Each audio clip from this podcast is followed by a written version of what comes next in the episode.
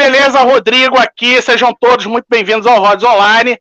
Hoje, parte 2 da discografia comentada do Kiss. E hoje a gente tem a presença ilustre do nosso amigo aqui ao meu lado, Rodrigo Chelsea. Vou deixar você começar, Rodrigão. Fica à vontade, a casa é sua, cara. Fala o que você quiser.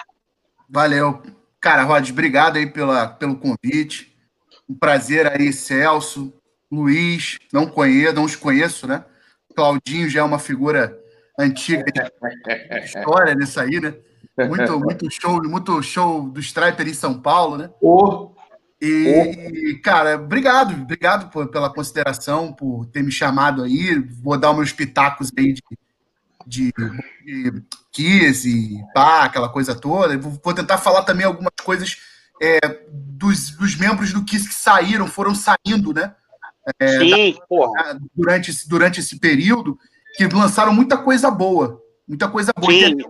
leves, leves polêmicas aí, né? Que eu acho que, para quem não conhece, né, ou não sabe, vai, vai valer a pena a gente, a gente poder é, bater essa bola aí.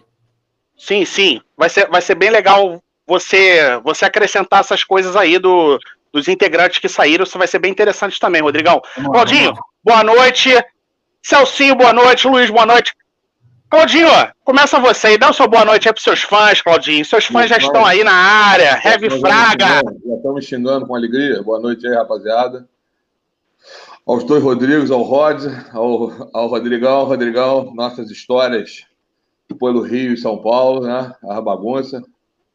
Luiz, nosso guitarrista, nosso fã de, de Zac Wilde. Oh. Celso, a lenda, o homem do tempo. Entendeu? e vamos aí falar sobre uma fase bem controversa do Kiss. Ô, ô, ô Luiz, vou deixar Oi. você dar o seu boa noite para a galera agora. Mas Sim. antes da gente, não vou esperar não que já tem a galera assistindo. Aliás, boa noite a todos aí que já estão assistindo a gente. Já tem a galera entrando.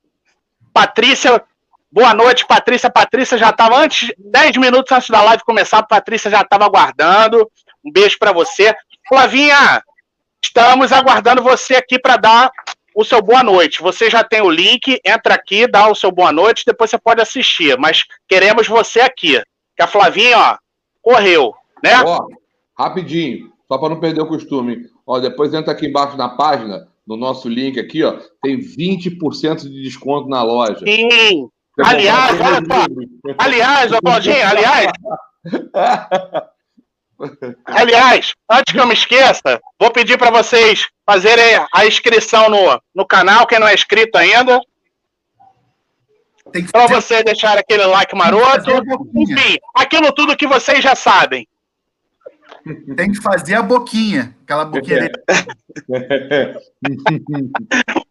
Ó, e, e, tem o seguinte, falar mais uma coisa aqui. Hoje eu botei a camisa do Azal em homenagem ao Claudinho, ó. Aqui, ó. Porra.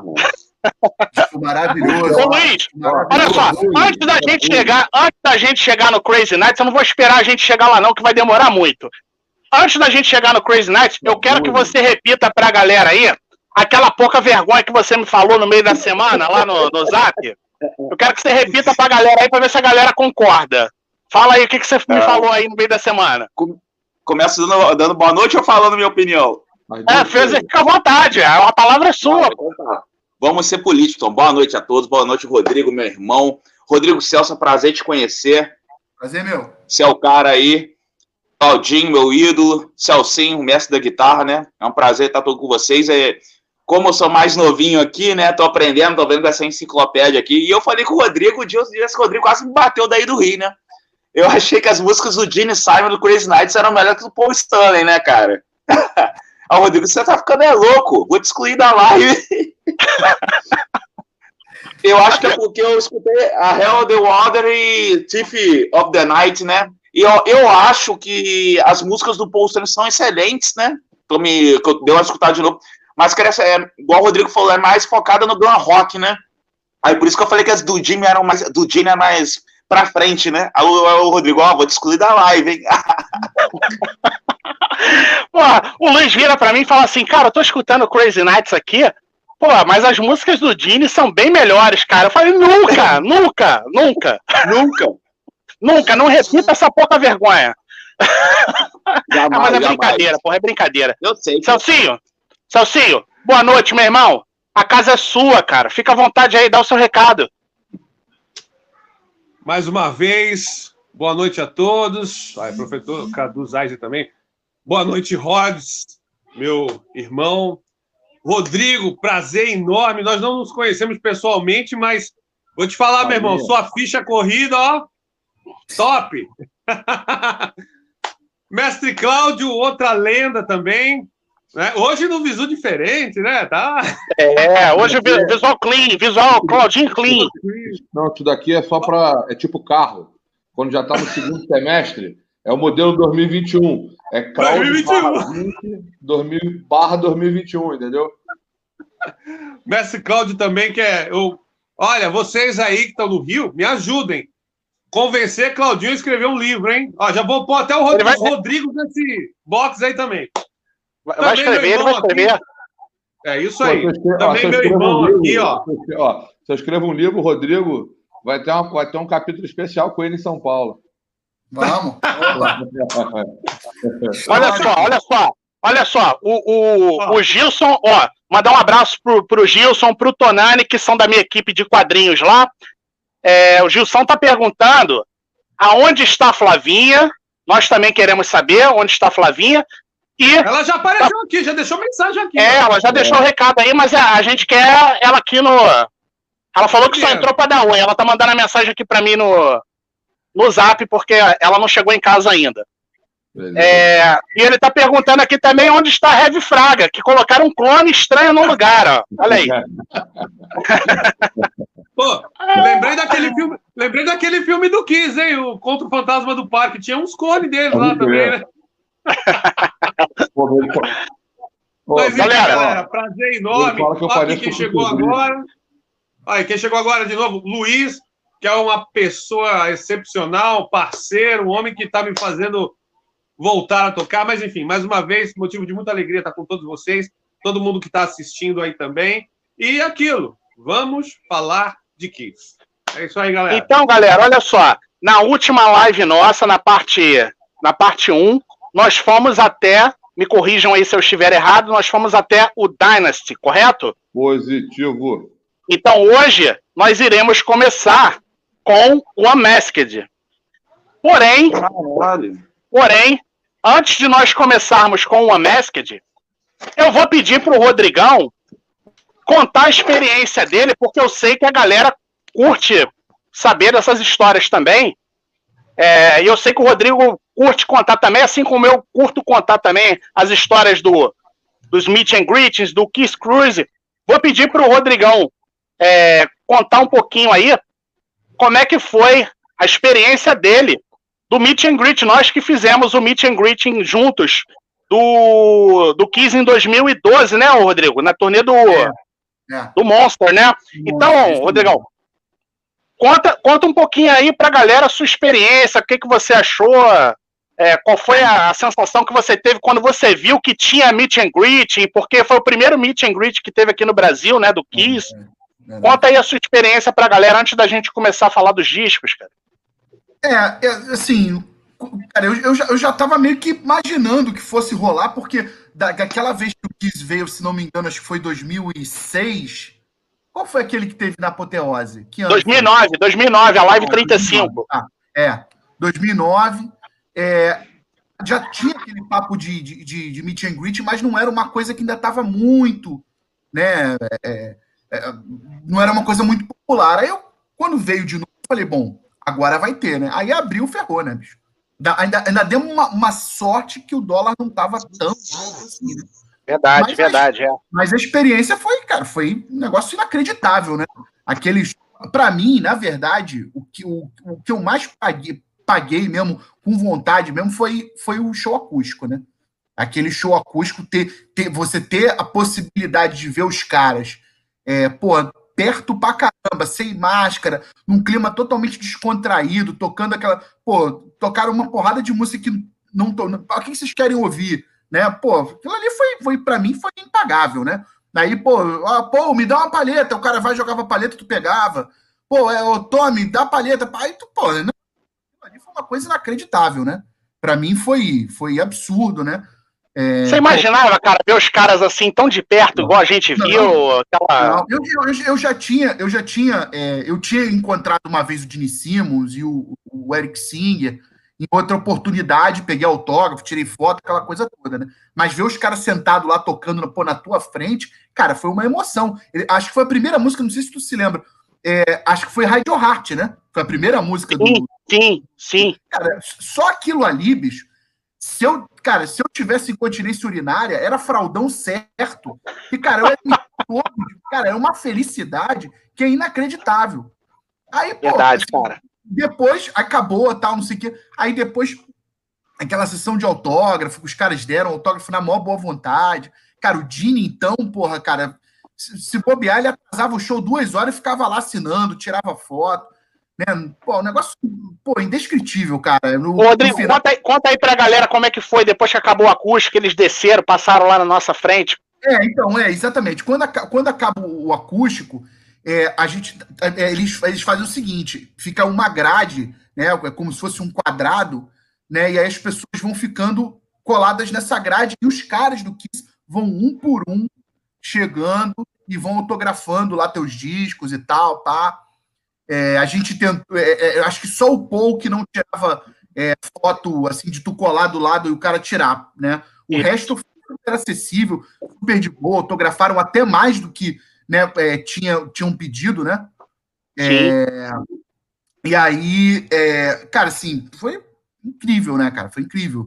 Né? Depois pegamos os autógrafos, aí depois tem aquela coisa de esperar os caras, os caras botarem a, a roupa, fazerem a maquiagem, aquela coisa toda.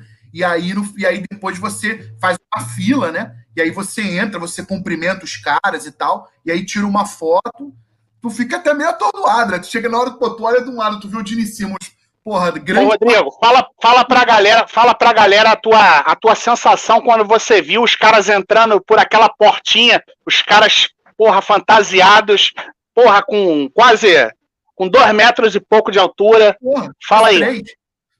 É, eu tinha visto, é, eu, eu, eu, porra, eu, deu, deu um impacto quando eu vi, eles estavam naqueles carrinhos de golfe, e eu vi uhum.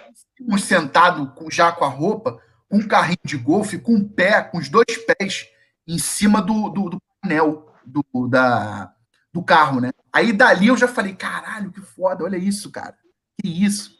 Aí, bicho, o cara, aí quando veio junto os caras, você vê, você vai. Você, eu fiquei meio atordoado, mas aí quando eu tava lá pro final da fila, quando, uhum. quando chegou no meio, eu já tava assim, pô, beleza, não vou pagar de, de, de fã mongol e tal, vou, vou cumprimentar os caras e vou tentar fazer uma pose.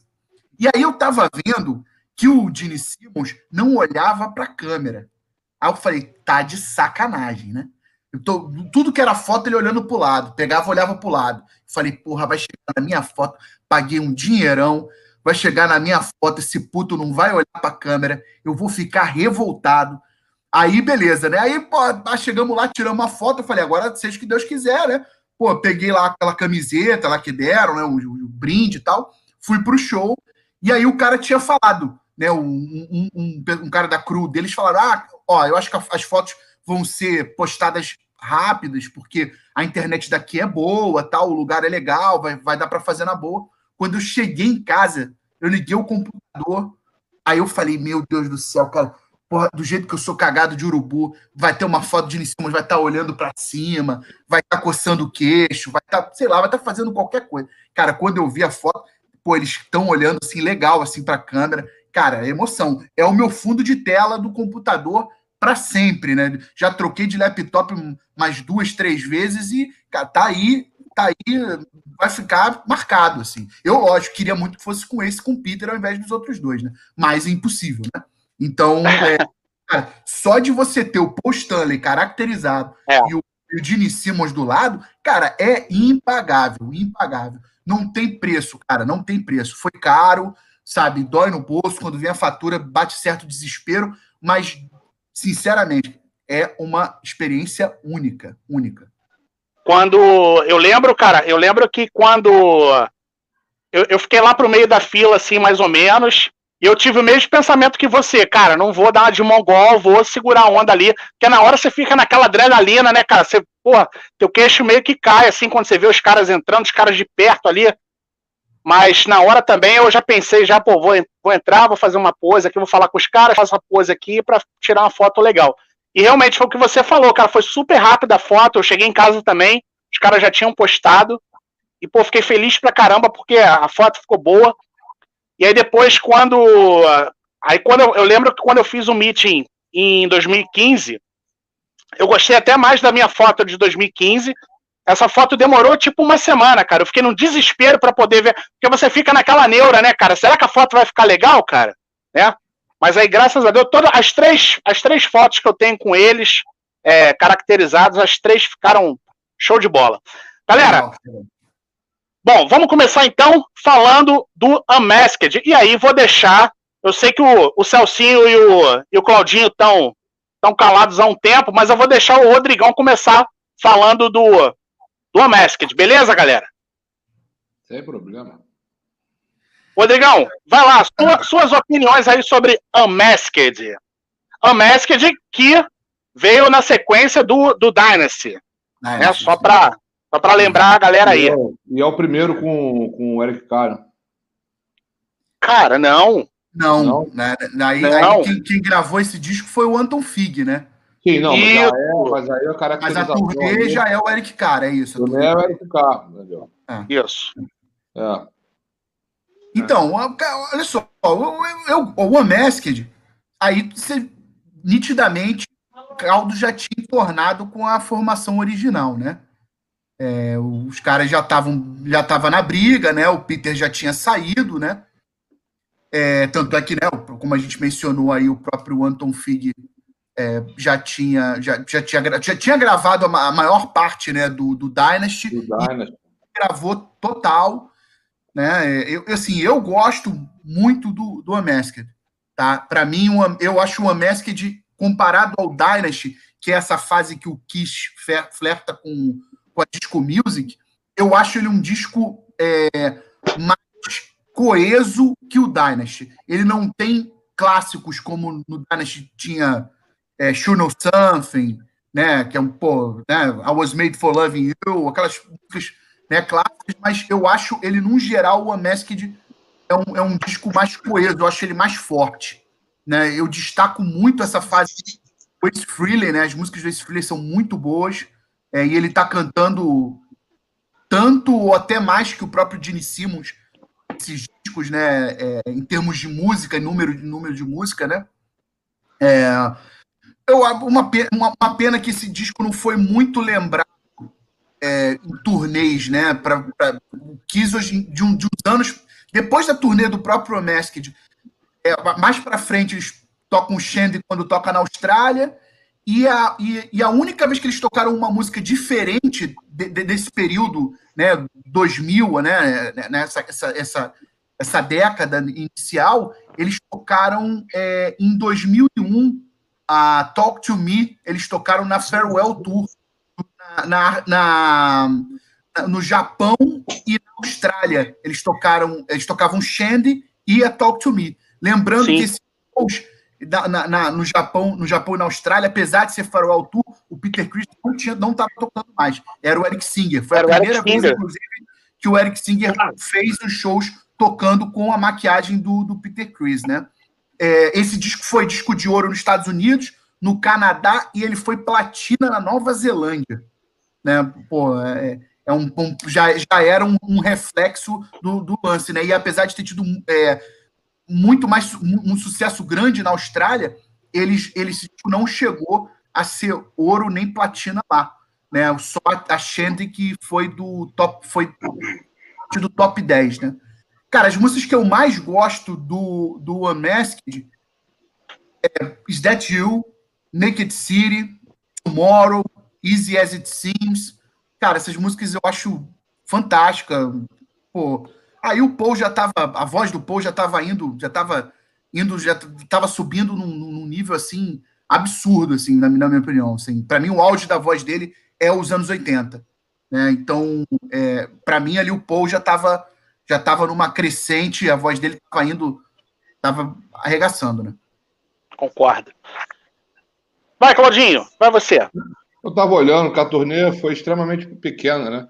Eles fizeram Sim. uma data só nos Estados Unidos e uma data na Europa e acho que Austrália. Eu tava é, eles só fizeram um show nos Estados Unidos. É, só Nova York. E, e, e a turnê foi toda focada para a Europa e...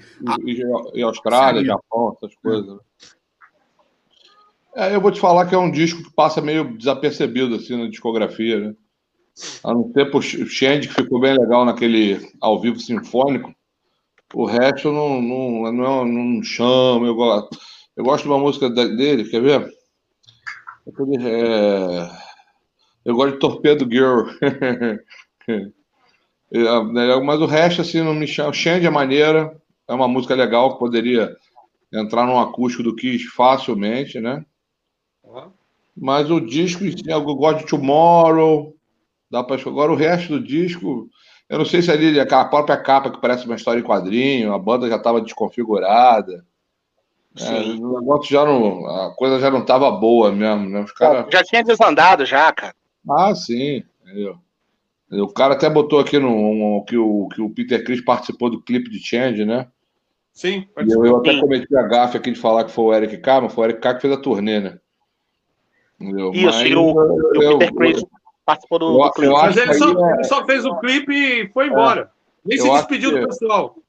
Eu acho que essa fase aí, até, até o Cruz the Night, que realmente é um, para mim, uma, até por uma questão pessoal, é um carinho pessoal, que eu acho que é um disco que, porra, que eles bem que renasceram, né? Que você pode perceber que as, turnês até hoje em dia tocam duas, três, quatro músicas desse disco.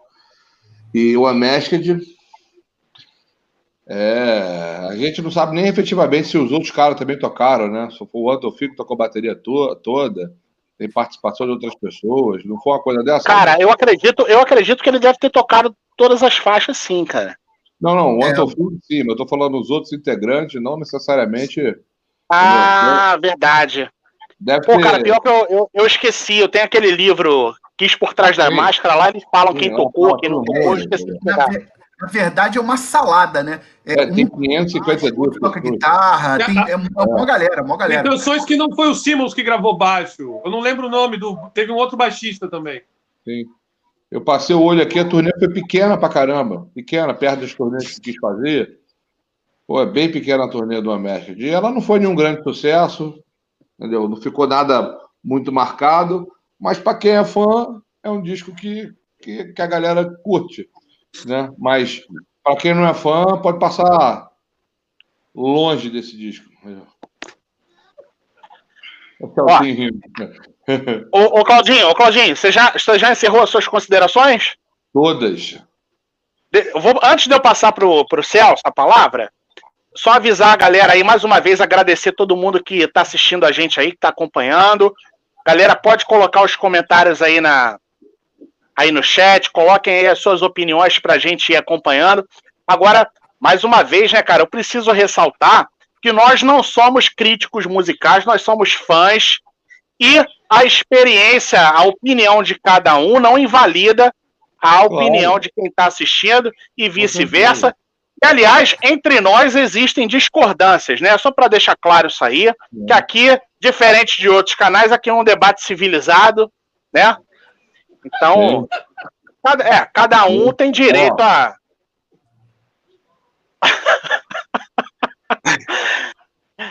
Hashtag Claudinho Sincero. Celso. vai, vai você, Celso. Sua opinião sobre Unmasked. Então, é meio que um apanhado da opinião do Rodrigo. Também algumas coisas concordo com o Claudinho. É, eu, eu, eu, sempre procuro pensar, óbvio, com, eu não vivia o momento em que o disco foi lançado, mas me tornei fã posteriormente. Mas quando a gente vai analisar a, a questão do Kiss, o porquê desse produto, vamos dizer assim, eu, eu, eu tento entender o que estava acontecendo na época. Nós vivíamos um tempo que não tinha internet, não tinha. O mundo não era globalizado. Às vezes o sujeito fazia sucesso na Europa não significa que ele fazia sucesso na América, não é? E a, a, gente, nós estamos falando de 1900 1980. Ali estava começando o New Wave of British Heavy Metal e o Kiss estava passando por essas dificuldades aí entre os integrantes da banda. Né? É, a gente vê, é óbvio que tem os dois lados da história, mas nas biografias a gente lê o que estava acontecendo nesse momento, onde realmente não eram mais uma banda. E quando eu vou escutar o álbum, é, assim, tem as músicas, né, que nem Naked City, eu gosto pra caramba. É, Tomorrow, eu fico imaginando se o Kiss, se o Kiss fosse uma banda de punk rock, ia fazer Tomorrow. né? É, Shandy, que também, como o Claudinho falou, é, é uma, uma, uma canção muito agradável. A, a, Lu gosta muito, né? Inclusive. Agora, eu, eu verifico, assim, que umas cinco, seis músicas são boas. As demais, eu tenho a impressão que foram ideias mal desenvolvidas, porque já não existia mais essa questão de banda. Não existia mais essa. Você pega alguns riffs, alguma, algumas introduções, que você fala, música vai engrenar. Não engrena. Como fã, eu gosto, né, digamos que mais de 50% do disco. Mas não traz nenhum clássico e nenhuma semelhança com aquilo que o Kiss começou através do primeiro disco até chegar no Dynasty. Eu, eu também concordo com o Rodrigo, eu acho que é até mais encorpado do que o Dynasty. Porque o Dynasty, embora eu goste, eu vejo que eles atiram para várias situações. Esse Porra. disco, eu vejo um pouquinho mais é, é, é, pop rock, mas tem boas canções. Bem, eu particularmente é, é um disco bom, mas não tem nada a ver com a fase clássica. Boas canções, boas ideias que, na minha opinião, foram mal desenvolvidas, porque não era mais uma banda. É isso aí. Luiz! Fala, Coronel. Sua, suas considerações, suas anotações sobre Unmasked. Então, né, pedir desculpa aí que eu, eu tive que sair da live, começou a dar problema no celular, comecei a escutar... Não, não, não, não quero o... saber não, não quero saber não, quero saber da sua opinião do Unmasked. Cara, então, o, o Unmasked, né, cara, pra mim foi, tipo assim, é, eu comecei pelo lado contrário, eu comecei escutando os outros discos que são, fizeram sucesso nos anos 80. Mas nós também, Luiz. Ô, Luiz, mas nós também, cara. Mas nós também. É, a gente virou fã do Kiss já mais lá pra frente, e aí a gente foi voltando, é. cara. Não foi, você não é. foi exclusividade sua, não, cara. Ah, entendi. Eu me sentia, falei, cara, não é possível. Foi até torturante escutar para mim, cara. E é para mim, é, eu, eu, vi algumas reviews, é, com certeza o Rodrigo, quando o meu celular conectou de novo, eu vi ele falando sobre a história, né? Que eu, eu pelo que eu li por, por alto, o Ace não estava colaborando mais com a banda, né? E a banda estava em ruim na formação, praticamente, né? Ele, o baterista, vocês também com certeza falaram que foi outro baterista que tocou no lugar do Peter Chris, e só para ressaltar, né? Acho que a única faixa para mim que salva mesmo é Shand, né? Meio balado, meio, meio disco, né? E depois vou ter que voltar até a live. O Rodrigo tá falando que tem outras versões ao vivo que são interessantes que eles tocaram, né? Aí eu tô até curioso para ver uma performance posteriores da Shand. É, inclusive, Luiz, naquele, naquele DVD é, com orquestra hum. que é gravado na na parte que eles fazem a parte acústica Sim. com, com quarteto de cordas, é, quarteto sexteto, sei lá, sei o nome, é, eles tocam a Shandy. Sim, sim. Eles legal, tocam essa. Ela é tocada pelo Peter Chris, né? Que e, né, uma, é, e uma, tocam Forever. E tocam Forever. É, tocam Forever também. Tocam Forever também. Maneiro. Mas eles tocam Shandy, do, do Amasked em específico, eles tocam Shandy. O, o, Rodrigo, eu posso fazer um. Só um. um Deve. Uma, é, esse, esse disco, o, o Unmasked, ele saiu dia 20 de maio de 1980. No dia 8 de setembro, o Peter Chris saiu da banda, né? Já, né, já, não, tá, já não, não, contribuiu em nada com o disco. Mas uhum. no mesmo ano, do dia 8 de setembro, ele lançou um disco solo, que é esse disco solo aqui, esse aqui, ó. Peraí, peraí que eu vou, peraí que eu vou aumentar a tua tela aí, Rodrigão. Calma aí. Mostra aí pra galera. É ah, esse aqui, ó. Chama Out of Control. Ah, dia 8 de setembro, que estava fazendo show em Londres. É, ele lançou esse disco solo aqui, são 10 músicas, tá? É, ele também saiu pela Casa Blanca e ele é produzido pelo Vini Poncia, que foi, um, foi muito, muito forte em termos de composição, é, justamente nesse, no Dynasty e no Unmasked. E no Unmasked, então, cara, vale a pena. Se quiser um disco de rock and roll e ele até tem uma pegada um pouco do que o Kiss estava fazendo, tá? Ele, ele canta e toca bateria no disco inteiro aqui. Então, para quem não conhece ou nunca ouviu, cara, Out of Control, esse disco é, é bem bacana, cara. Para quem curte esse rock and roll com essa, essa pegada leve de, de disco music dos anos 70 e, e aquela coisa meio Motown e tal, vale a pena é, ver isso, entendeu? Então, assim, o Peter meio que também deu aquela corridinha é, para não cair no ostracismo e mandou essa segunda. Cara, a venda do disco foi horrível, né? Ele até no, no, no próprio na própria biografia ele fala, né, que ele foi boicotado, ele até meio que culpa os membros do Kiss por fazerem pressão na Casa Blanca para boicotar o disco dele, né? Se isso é verdade ou não, a gente não faz ideia. Mas é, é um, mas é um disco bacana, vale a pena para quem não conhece, vale a pena dar uma, uma pesquisada aí. Ô, Rodrigão, bo... Ih, cara, minha tela travou aqui. Eu queria. Ah, bota ele na tela aí, bota ele na tela aí, por favor. Pra galera ver aí de novo. Beleza. Show. Dez músicas.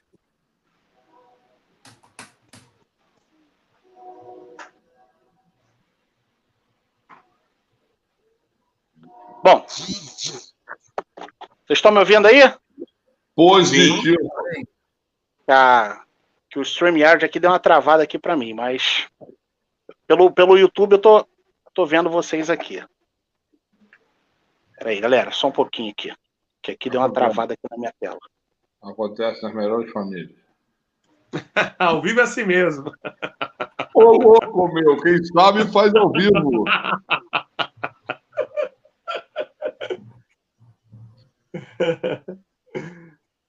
Agora, Rodrigo, é porque, esse, é, disco, esse disco é do Peter é, é, trave total. Não. Sei que você deve gostar. Você, Pô, eu, percebi, ó, eu percebi que você falou com carinho ímpar pelo disco. Eu falei, hum, ele gostou. Cara, ó, eu falo, eu falo pra você. Pra mim, é o único pecado desse disco é começar com uma balada. Essa, a primeira música chama By Myself, ela é uma balada. Mas, o, mas cara, In Trouble Again, pô, rock and roll, cara, é aquele jeito, assim, ele, eu acho ele, comparado ao disco solo dele de 78, que é um disco realmente que é, é difícil agradar quem, quem, quem curtia a banda, é, esse disco aqui, ele tem menos aquela coisa da, da Big Band, né, aquela, aqueles, aquela, aquelas aqueles, aquelas, aqueles trompetes, aquelas coisas malucas né, que ele botou no outro disco. Esse é um disco que ele procurou fazer uma coisa um pouco mais rock and roll. E, cara, é muito parecido com o estilo do que o Kiss vinha fazendo nesses dois discos aí, no Dynasty e no Unmasked. E quem não curte realmente essa fase dificilmente vai gostar desse disco. Bom, eu não, eu não falei do, do Unmasked, né? Aliás, só, só avisar a galera, a interface aqui do StreamYard para mim, de novo, tá dando problema. Eu sei que eu sei que eu, eu tô, consigo ver a galera aqui no. tô assistindo pelo YouTube, mas eu não tô conseguindo botar os comentários da galera na tela, infelizmente. Então vou falar rapidinho aqui as minhas considerações sobre o a Masked. Eu sei que vai ter gente que vai me xingar aí, mas a Masked para mim, como já diria Claudinho, a Masked para mim a gente poderia fazer um EP. Pois então, é. então eu separaria aqui Talk to Me, é, Talk to Me, Tomorrow e Stand. E o resto pode embrulhar e jogar fora. E fim de papo. Ô, Rodrigo. Fala, Luiz. Nessa época aí, devido a essa falta de criatividade da banda, eles já estavam usando cocaína, essas coisas assim, já o estrelismo já estava atrapalhando eles? Ou foi mais para frente? Cocaína? Cocaína? O Peter Chris nunca usou cocaína? O Ace nunca usou cocaína? O que, que é isso? O Stanley usava até peru, ou quer dizer.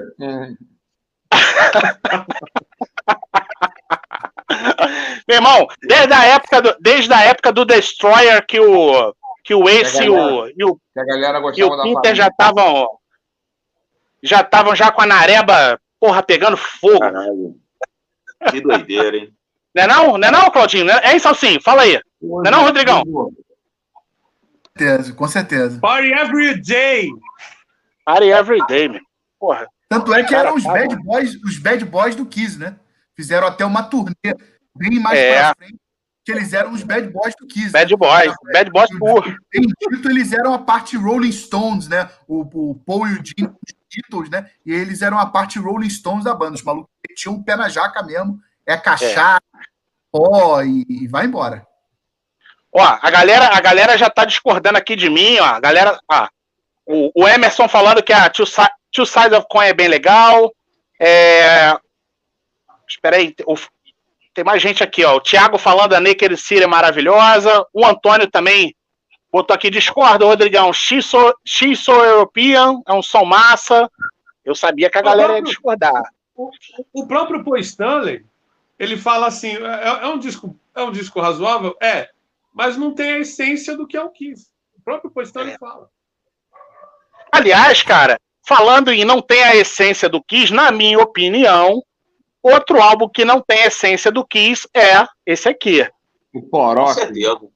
Mas esse álbum aí, esse álbum aí foi tudo composto pelo o Dini, né? Não é na ópera rock do Dini, na parada dessa? É, é. Mas olha só, Claudinho, até o, o Rodrigo e o Celso pode, podem até me corrigir aí se eu estiver enganado, mas o. Eu acho que quem, quem veio com essa ideia aí, cara, de ópera rock foi o. Foi o, o Bob Ezrin. Bob Ezrin. Foi o Bob Ezrin que veio com essa ideia aí. E aí a banda tava meio desnorteada, os caras acabaram aceitando a aceitando é, a ideia. A impressão que eu, que eu tenho, cara, é assim que o Bob Ezrin, quando ele, quando ele fez a parceria com o Kiss no Destroyer, foi o degrau acima que o Kiss queria levar para tentar em, em, seguir, né? Pô, emplacar como banda, né?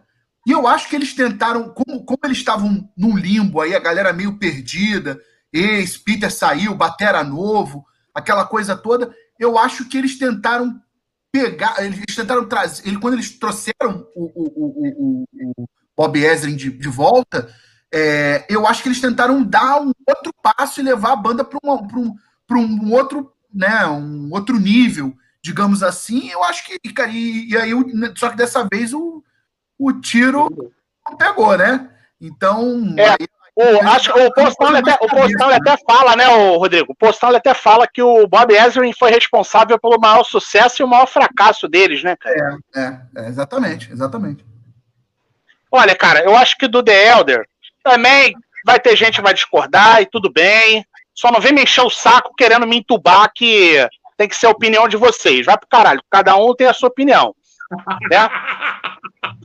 É, cara, porra, né? Eu aceito que o cara acha o The Elder o melhor disco do mundo, tá tudo bem. Agora não vem o cara querer, porra, me dizer que tem que ser a opinião dele. Para mim, aqui só, só salva é, I e a World Without Heroes. O resto pode jogar fora. Nem The Wolf? Não, nem The Wolf. é legal, pô. Only não, eu é legal, Vocês acham que tá tudo certo, pô. Only You? Vai, Rodrigão, fala você aí. Vamos lá. É, então, é, eu, eu assim, esse disco foi um disco que, cara, eu demorei para gostar dele. Hoje é, eu gosto muito da segunda metade do CD, eu acho bastante legal. Eu gosto de Only You, é, Dark Light, pô, The Wolf, a, eu acho a instrumental Escape from the Island, eu acho excelente. E gosto da AI também. A World Without Heroes, eu prefiro a versão eu acho mais ah, legal. Ah, porra, aquela versão do acústico ficou foda, né, cara? Eu acho a Mr. Blackwell, eu acho uma música bem, bem, bem legal. Bem legal. Va acho que vale a gente só dar uma, uma acrescentada, que é, é esse, essa agora é a última contribuição do Ace na banda. O último disco que realmente, de fato, ele tocou. O, o Killers e o Creatures of the Night, ele já não participa. Ele não tá, participou, é. Não toca nada. E esse disco tem duas músicas não foram gravadas pelo é, Eric Carr, a Odyssey e Ai, que foram gravadas por um batera chamado Alan Schwartzberg. O Eric Carr não gravou essas duas músicas. É, eu, naquele, naquele livro uh, Por Trás da Máscara, uhum. é, disseram que o Eric Carr não pegou a vibe da música. O Bob Ezrin estava reclamando não, que não era isso que ele queria. Né? E aí ele ficou naquela de, ah, pô, não, ainda não é, ainda não é, ainda não é, não é. Aí, como é característico do Bob Ezrin, desde a época dele do Alice Cooper, quando ele fez fama com, com a Alice Cooper Band, é, ele tem aquela mania, meu irmão, tu não tá, grav não tá gravando? Conheço fulano, o cara liga, fulano, vem pra cá gravar uma música, o cara vai e grava. Então, provavelmente, deve, ele fez isso no Destroyer também, né? E deve ter acontecido o mesmo na gravação desse disco, né? O cara não conseguiu gravar e aí acabou, né? É, é, botando um outro batera para gravar essas duas músicas. Esse álbum, ele foi, ele mesmo pessimamente não tendo turnê, a divulgação ruim, né? É, é, e a galera não gostando do disco, esse disco conseguiu ser disco de ouro na Austrália. Vai ver que pela, pela aquela coisa do Unmasked ter sido né, um fenômeno lá, né? Esse disco, ele, o Unmasked mesmo não foi nem ouro nem platina, e ele foi ouro na Austrália. Esse, e esse foi o primeiro, esse foi o primeiro disco que não teve turnê, né, cara? Não teve turnê, não teve. Agora vem cá, deixa eu fazer uma pergunta para vocês aí. É verdade que essa mãozinha aqui é do Paul Stanley? É sim. É, né? Reza a lenda que, que é do Paul Stanley, é. né? É então, sim, sim Vamos, vamos mudar a ordem agora. Vai você. Fale-me mais sobre The Elder. Então, é, é, um, é um disco também totalmente diferente de tudo que a gente escutou. Óbvio também que eu não peguei naquele momento, né? Mas depois, conforme é, fui gostando de Kiss, fui correndo atrás da, daquilo que eu não conhecia. É, o The Elder, para mim, assim, é como até já falei para vocês é, no, no, grupo, né?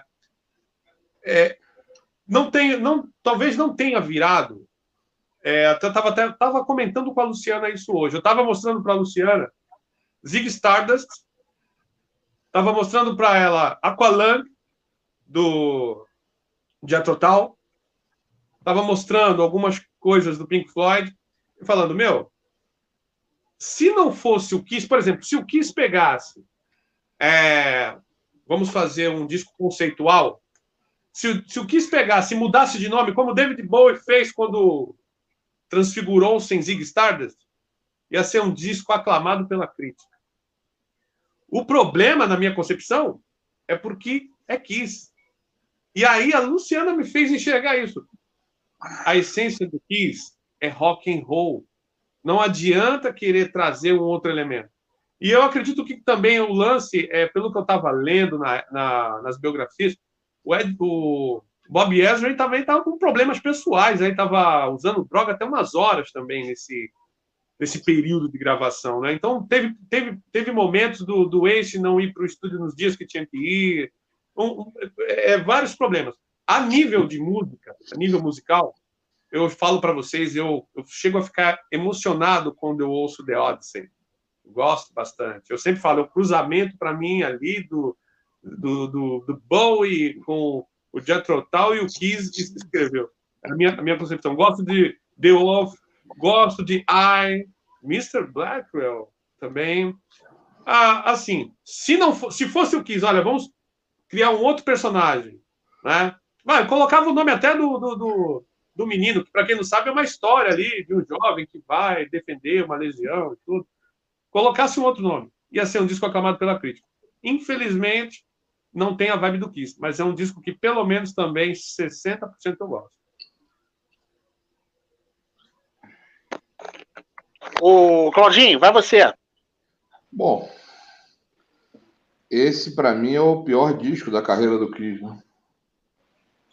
Eu Vamos acho que não salva nada ali, vou ser muito sincero. A não ser aquela versão que fizeram do de lá do acústico, né, da World Without Heroes. Me fugiu o nome. O resto. World Without Heroes. É. Eu vou te falar que eu, eu até tenho em algum lugar. Eu ouvi quando comprei. E não, vou te ser muito sincero, para depois não falar que eu sou um cara ruim, eu ouvi novamente E a minha opinião, dessa vez, não achei ruim, não. Achei uma merda, assim. Mas, porra, a galera curte e tudo mais. É. Tranquilo, não tem. Não, a galera defende aí fervorosamente. Não, não, não, Rodrigo tá ali, ó, toca a mão na boca, só me olhando assim, porra, vou matar. olha, ó, cara, não, olha ó. só. Ô, Claudinho, eu vou repetir. Tem uma galera não, assistindo. De repente a galera não estava assistindo desde o início, então vou repetir, cara. Cada um tem a sua opinião, entendeu? Então a gente está dando a nossa opinião. Ninguém é obrigado a concordar, mas também nós não somos obrigados a concordar com a opinião que, com quem tem a opinião divergente. Não, Entre que... nós aqui existem divergências de alguns álbuns aí que a gente já sabe, né? Eu, Mas nem por isso vai ter esse, conflito. Esse é o famoso passo maior do que a perna. No Kiss nunca precisa, precisava ter dado esse passo. O Kiss já era grande o suficiente, independente do que ele fosse gravar. Eu não precisava gravar isso daí. Podia ter gravado um, um disco de sobra, qualquer outra coisa que talvez não ficasse tão começaram a achar que eles eram os deuses da composição, né? E aí virou essa virou essa essa obra que no meu caso, por sinal, podia ter sido até escondida, né, da discografia, entendeu? Cara, eu escutei. Eu, cara, meu, o, o, meu microfone tá, o meu microfone tá muito estourado aí para vocês? Não. Tá bom, tá bom. Fica Boa. tranquilo que não tá estourado por trás, não. Oh, filha da puta, né, esse Claudinho? Eu vou orar por vocês hoje. ô, ô, Claudinho, vou te falar, cara. Eu, eu escutei o The Elder hoje. Eu falei, cara, eu vou escutar porra, com, com um pouco de boa vontade, com algum carinho especial, mas, cara, não dá, não dá, não dá. Eu concordo com você, era melhor não ter feito nada. Mas eles estavam tão perdidos, cara, que. Agora, tem a polêmica aí, tem gente que tá falando aí que foi ideia do Dini, tem gente que fala que foi ideia do Bob Ezrin. Eu, para mim, eu, pelo que eu li, eu, eu, achava que tinha sido ideia do Bob Ezrin, que o Dini comprou ideia e que a banda embarcou. Eu, eu, né? acho, eu conheço o Bob Ezrin também, que sugeriu. Eu acho que. É, eu, acho que foi isso, mas. O Rodrigo já tinha falado isso daí, foi isso daí mesmo, mesmo. O Bob Ezra que deve ter dado a ideia, o Dini Simon com aquela megalomania dele, falou, pô, maneiro, vou fazer uma parada assim, é. mas não arrumou nada. É, o, o Bob Ezrin, ele tem uma coisa, se você pe pegar outros álbuns que ele produz, ele tem uma coisa meio megalomaníaca, né? Ele gosta de... Se você vê o próprio Destroyer, que é um disco que é considerado um, um clássico absoluto por um monte de fã do Kiss, cara, ele é um disco, pô, tem coro de criança, tem é. não sei o e, é, e é, o carro bate, e não sei, cara, é, é, um monte, tem um monte de coisa ali, entendeu? Então, assim, o, o Bob Ezra, ele tem essa coisa, o próprio Alice Cooper, os discos que ele produziu, Billion Dollar Babies, é, Love to Death, esses discos, cara, tem, tem música com, pô, com trompete e, e, saxofone, é uma coisa meio louca. Eu acho que eles tentaram embarcar, porque como deu certo no Destroyer, eles é. tentaram embarcar o, numa, numa outra. Se você pegar até atualmente o, o, Bob, o Bob Ezrin, ele atualmente ele tem uma parceria com o Deep Purple. Ele já produziu, acho que os três ou quatro discos do Deep Purple. Os Esse, últimos, os últimos. É outro também, é ele dá, ele dá o toque dele. É porque o Deep Purple é uma banda que ela, ela, é, ela é muito característica. Então é difícil você mudar o estilo, ainda mais uma banda com 50 anos de carreira. Mas Sim. se você. Ele, cara, ele faz uma coisa. É, ele bota timbres de guitarra diferentes. Ah, tem umas... verdade, Rodrigo, Palmer, eu, eu acho que ele é um cara minimalista, né? Assim, ele tem uns cuidados com um pá aqui, um pá ali, né? além, além de ser, ser músico letrado, ele tem, tem. tem essa peculiaridade também. Engraçado, esses vídeos. Agora, olha só, vamos só lembrar, vamos só lembrar que o Bob Ezrin também produziu o Revenge, que é do caralho, hein, cara? Exato, é isso aí, é isso mas aí. aí. Mas é que eu te falo, aí é hora que o cara, o cara volta para a área da humildade. O cara fala, pô, rock and roll, para com esse firulo pega a guitarra aí, toca igual homem e vamos resolver esse negócio, entendeu? É, é porque de repente mas naquela então, época mas... o, cara deu uma, o cara deu uma viajada na maionese, né? O cara mas então, a... Claudinho, Rodrigo e Rodrigo. Mas então, aquela coisa, é, a opinião de vocês, assim, é, ali, teve também esse lance que o, o Bob Ezra ele não estava com a mesma cabeça que ele estava na época do Destroyer. Ah, sim. Sim, né? sim, sim Ele estava com os problemas ali, estava até o teto. Ele tava com, veio com essa ideia megalômana, mas ele não estava com, com, com, Até o Paul Stanley relata isso no livro, que não era o mesmo Bob Ezrin do, do Destroyer. Sim. É.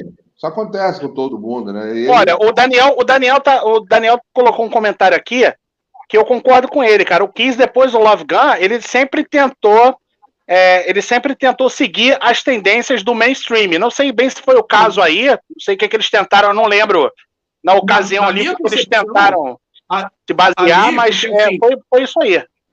É, é isso aí. assim, sem, sem pular o comentário de vocês, mas então, na minha opinião, é mais ou menos assim, embora eu goste do disco, é mais ou menos na minha cabeça o que o Claudinho falou. Veio aquela ideia, meu, o, o Kiss sempre foi uma banda adorada pelos fãs. Tiveram dois discos ali, mais ou menos, tudo bem, mas sempre foi uma banda adorada pelos fãs. Os caras compraram a ideia, na minha concepção, pensando, agora nós vamos ser reconhecidos como músicos e como compositores pela crítica. Isso que eu foi, isso daí. Né? Ô, ô Luiz, a gente já está perdendo muito tempo com o The Elder e com a Masked. Eu, eu, eu não estou satisfeito valeu, valeu. com isso, não. Eu quero que você hum. fale aí do, do The Elder. Então, quando eu escutei o The, Elder, até achei um álbum escutável, né? Bem melhor que os dois anteriores, mas a sensação que eu tive. Escutável, né? Audível. É, é, a sensação que eu tive é que é, era outra banda tocando. Não tinha aquele Kiss dos anos 70, nem aqueles Kiss dos anos 80 que a gente gosta. Eu gosto da World Without Heroes, né? Por causa do vocal também, lógico, do Unplugged, né? Eu gosto a voz quando o Gene ele quer fazer uma, a voz não rasgada, né? Com aquela. Quando a gente escuta o Gene Simon cantando nos outros discos, a gente vê aquelas músicas para frente, né? Para puxar a galera. E a World Without Heroes, aí dá para ver que ele faz uma coisa mais harmônica, melodiosa. Ele tem uma voz bonita a World então, Zero Liu e a The Orphan.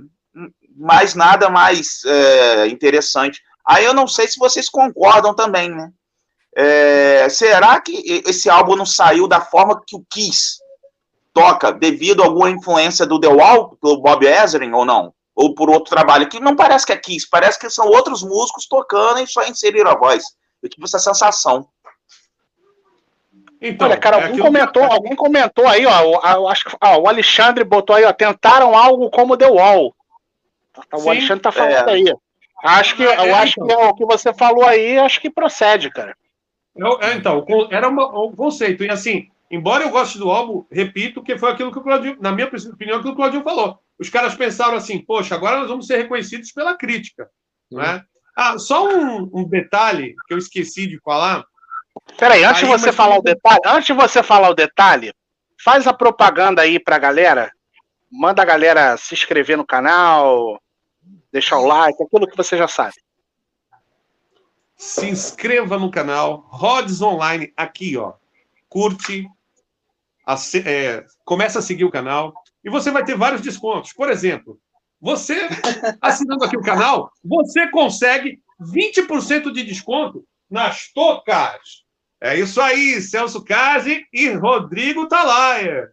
Você também tem, você escolhe o modo. Modo avançado, Zac White, você consegue desconto no curso com esse cara aqui, ó, Luiz Carlos É isso aí. Curso de guitarra você do Luiz é um pouquinho mais velho, gosta de blues e gosta de Kiss. Aí você vai fazer comigo aqui, ó. É isso aí. Vamos fazer toda a obra do Kiss com o Ace. Vamos que vamos. Olha, você já sabe. Claudinho, Claudinho, Claudinho, Claudinho, qual é, qual é o cupom, Claudinho? Ó, tá escrito aqui embaixo, hein? Hashtag me chupa, asterisco 20%. entendeu? Porra, não é isso, Claudinho. Puta que o pariu, Claudinho. não, então, não é, Claudinho. Ó, é, é, chupa Regis Tadeu. É verdade, é porque eu me é, empolguei. É chupa Regis Tadeu 20%. Tudo maiúsculo. comprar qualquer livro. Entendeu? Daqui a pouco a gente. Chega, vamos, vamos parar de sacanagem. Vamos parar de sacanagem nessa porra. Vamos falar do. Vamos Chega, acabou a hora do recreio. Fala, primeira. Uma coisa de criança, assim. É, a maioria sabe que o, o, cara do Kiss que eu me encantei quando eu vi, que eu tinha a, a lancheira do Kiss, era o Ace Frehley. E eu tinha medo do Gene Simon. Depois que eu vi num clipe, isso ainda pré-adolescente, o é, World Without Rose, e escorre a lágrima, eu falei, poxa, ele não é o The Demon, ele é bonzinho, ele chora. Aí virei. Olha só, mandar, mandar um abraço aí, porra, que já tá aí desde o início aí assistindo a gente, o nosso apoiador, Playvox BR. Valeu, Ale, um abraço. Tamo junto, hein? Aliás, quem não conhece, entra lá, Instagram, Playvox BR, tudo sobre o mundo da música. Vai lá, cara, quem tem Instagram, se inscreve lá, Playvox BR. Galera, vamos falar rapidinho aí do, do Killers. Killers, vamos lá. É vamos lá? Começa, começa você, Celso, começa você falando do Killers. O, o Killers é uma coletânea, mas a gente tem quatro faixas, quatro faixas inéditas, né? Vamos só falar rapidinho aí, fala rapidinho dessas faixas inéditas aí.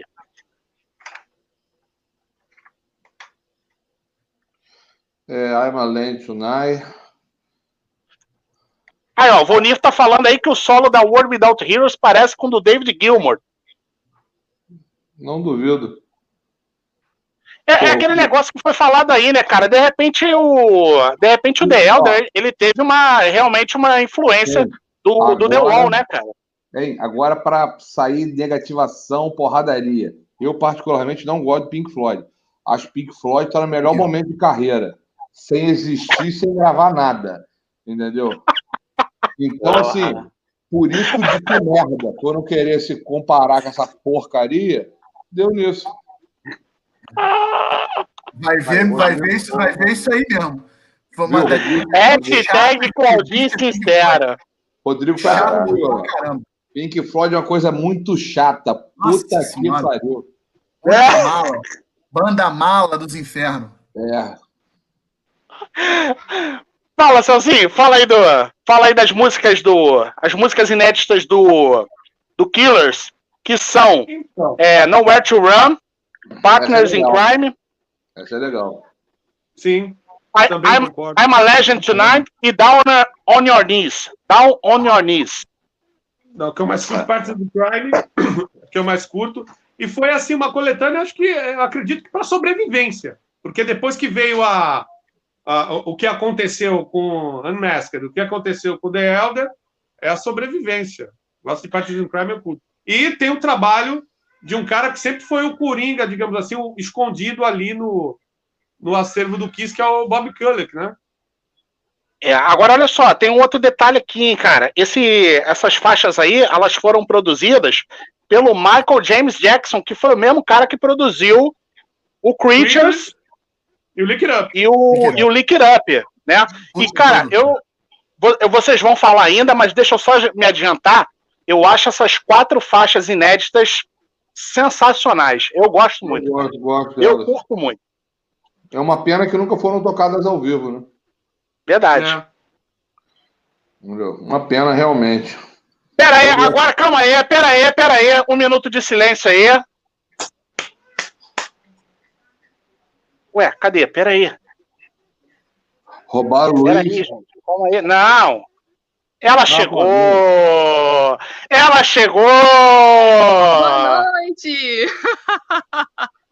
Boa noite Pronto, agora a live é só da Flavinha. Não, pelo amor de Deus, eu tô com, tô com a cara desacabada. Acabei de chegar, gente. e aí? E aí, Flavinha, tudo bem? Vamos falar sobre o Kiss, Flavinha? Olha, eu não sou muito entendedora, não, mas deixo a live para vocês. Só entrei mesmo para dar um beijinho, para ver se meu telefone então, tá, tá funcionando. Tá meu telefone novo, né? É isso aí. Ó, isso aí. Alguém veio correndo para ver quem chegou. quem? Ah, aí, ó, sua fã, sua fã, sua fã. Ah, Malu! Ô, Malu, manda, manda um beijo pra galera aí, Malu. Ô, Malu, cadê você, Malu? Oi, Malu. Linda. Ela veio aqui no começo, ela olhou, pô, cadê a Flavinha? Aí ela não viu. Aí é... foi embora, foi embora. O Rodrigo falou, ué, o que hoje? Flavinha, Rodrigo, careca, não tô entendendo. Legal. Tá bom, meninos. Fiquem aí à vontade, falando bem, falando mal, falando só bem, né? Mal, sempre. Só bem, só bem, só bem. Sou tipo o Regis Tadeu, mal com a vida. Ó, Flavinha. O mundo não existe, quero cortar o culto. Ó, ó Flavinha. Oi. Eu, tô sofrendo, eu tô sofrendo mais do que você com aquele disco do Bon Jovi. Ah. Eu tô sofrendo aqui com o Claudinho, mais do que tu sofreu ali naquele Hora Boranal. Tô... o Claudinho é o sincerão do parada, né? Hashtag Claudinho sincero. Essa participação do Brian Adams foi nas músicas inéditas do Killers? Sim, cara. Suponho que sim, porque o Brian Adams ele tem parceria é no, no, no é Creatures of the Night, né, cara? No... É verdade. É verdade. É, o Brian é? Adams foi, foi, compositor da música Down on Your Knees. Isso aí. Ah, aí, tá aí. Isso aí. Aí, ó. E, ele também Valeu aí, Ronir, a informação, cara. É, do Creed of the Night. É, of the Night. Foi War Machine. War Machine, é. Aliás, cara, ah, bom, a gente vai chegar lá, quando a gente chegar lá no Creatures, a gente comenta aí que tem uma história engraçada aí do, do Dini no, sobre a, a War Machine. Depois a gente vai comentar isso aí. Gente, fiquem aí. Vai, então. Luiz, fala, Tchau, Flavinha. Obrigado. Beijo, beijo para vocês. Beijão pro Álvaro. Pra vocês. Beijão. Até amanhã. Vou ficar aqui olhando, tá? No, no, tá no bom. Chat.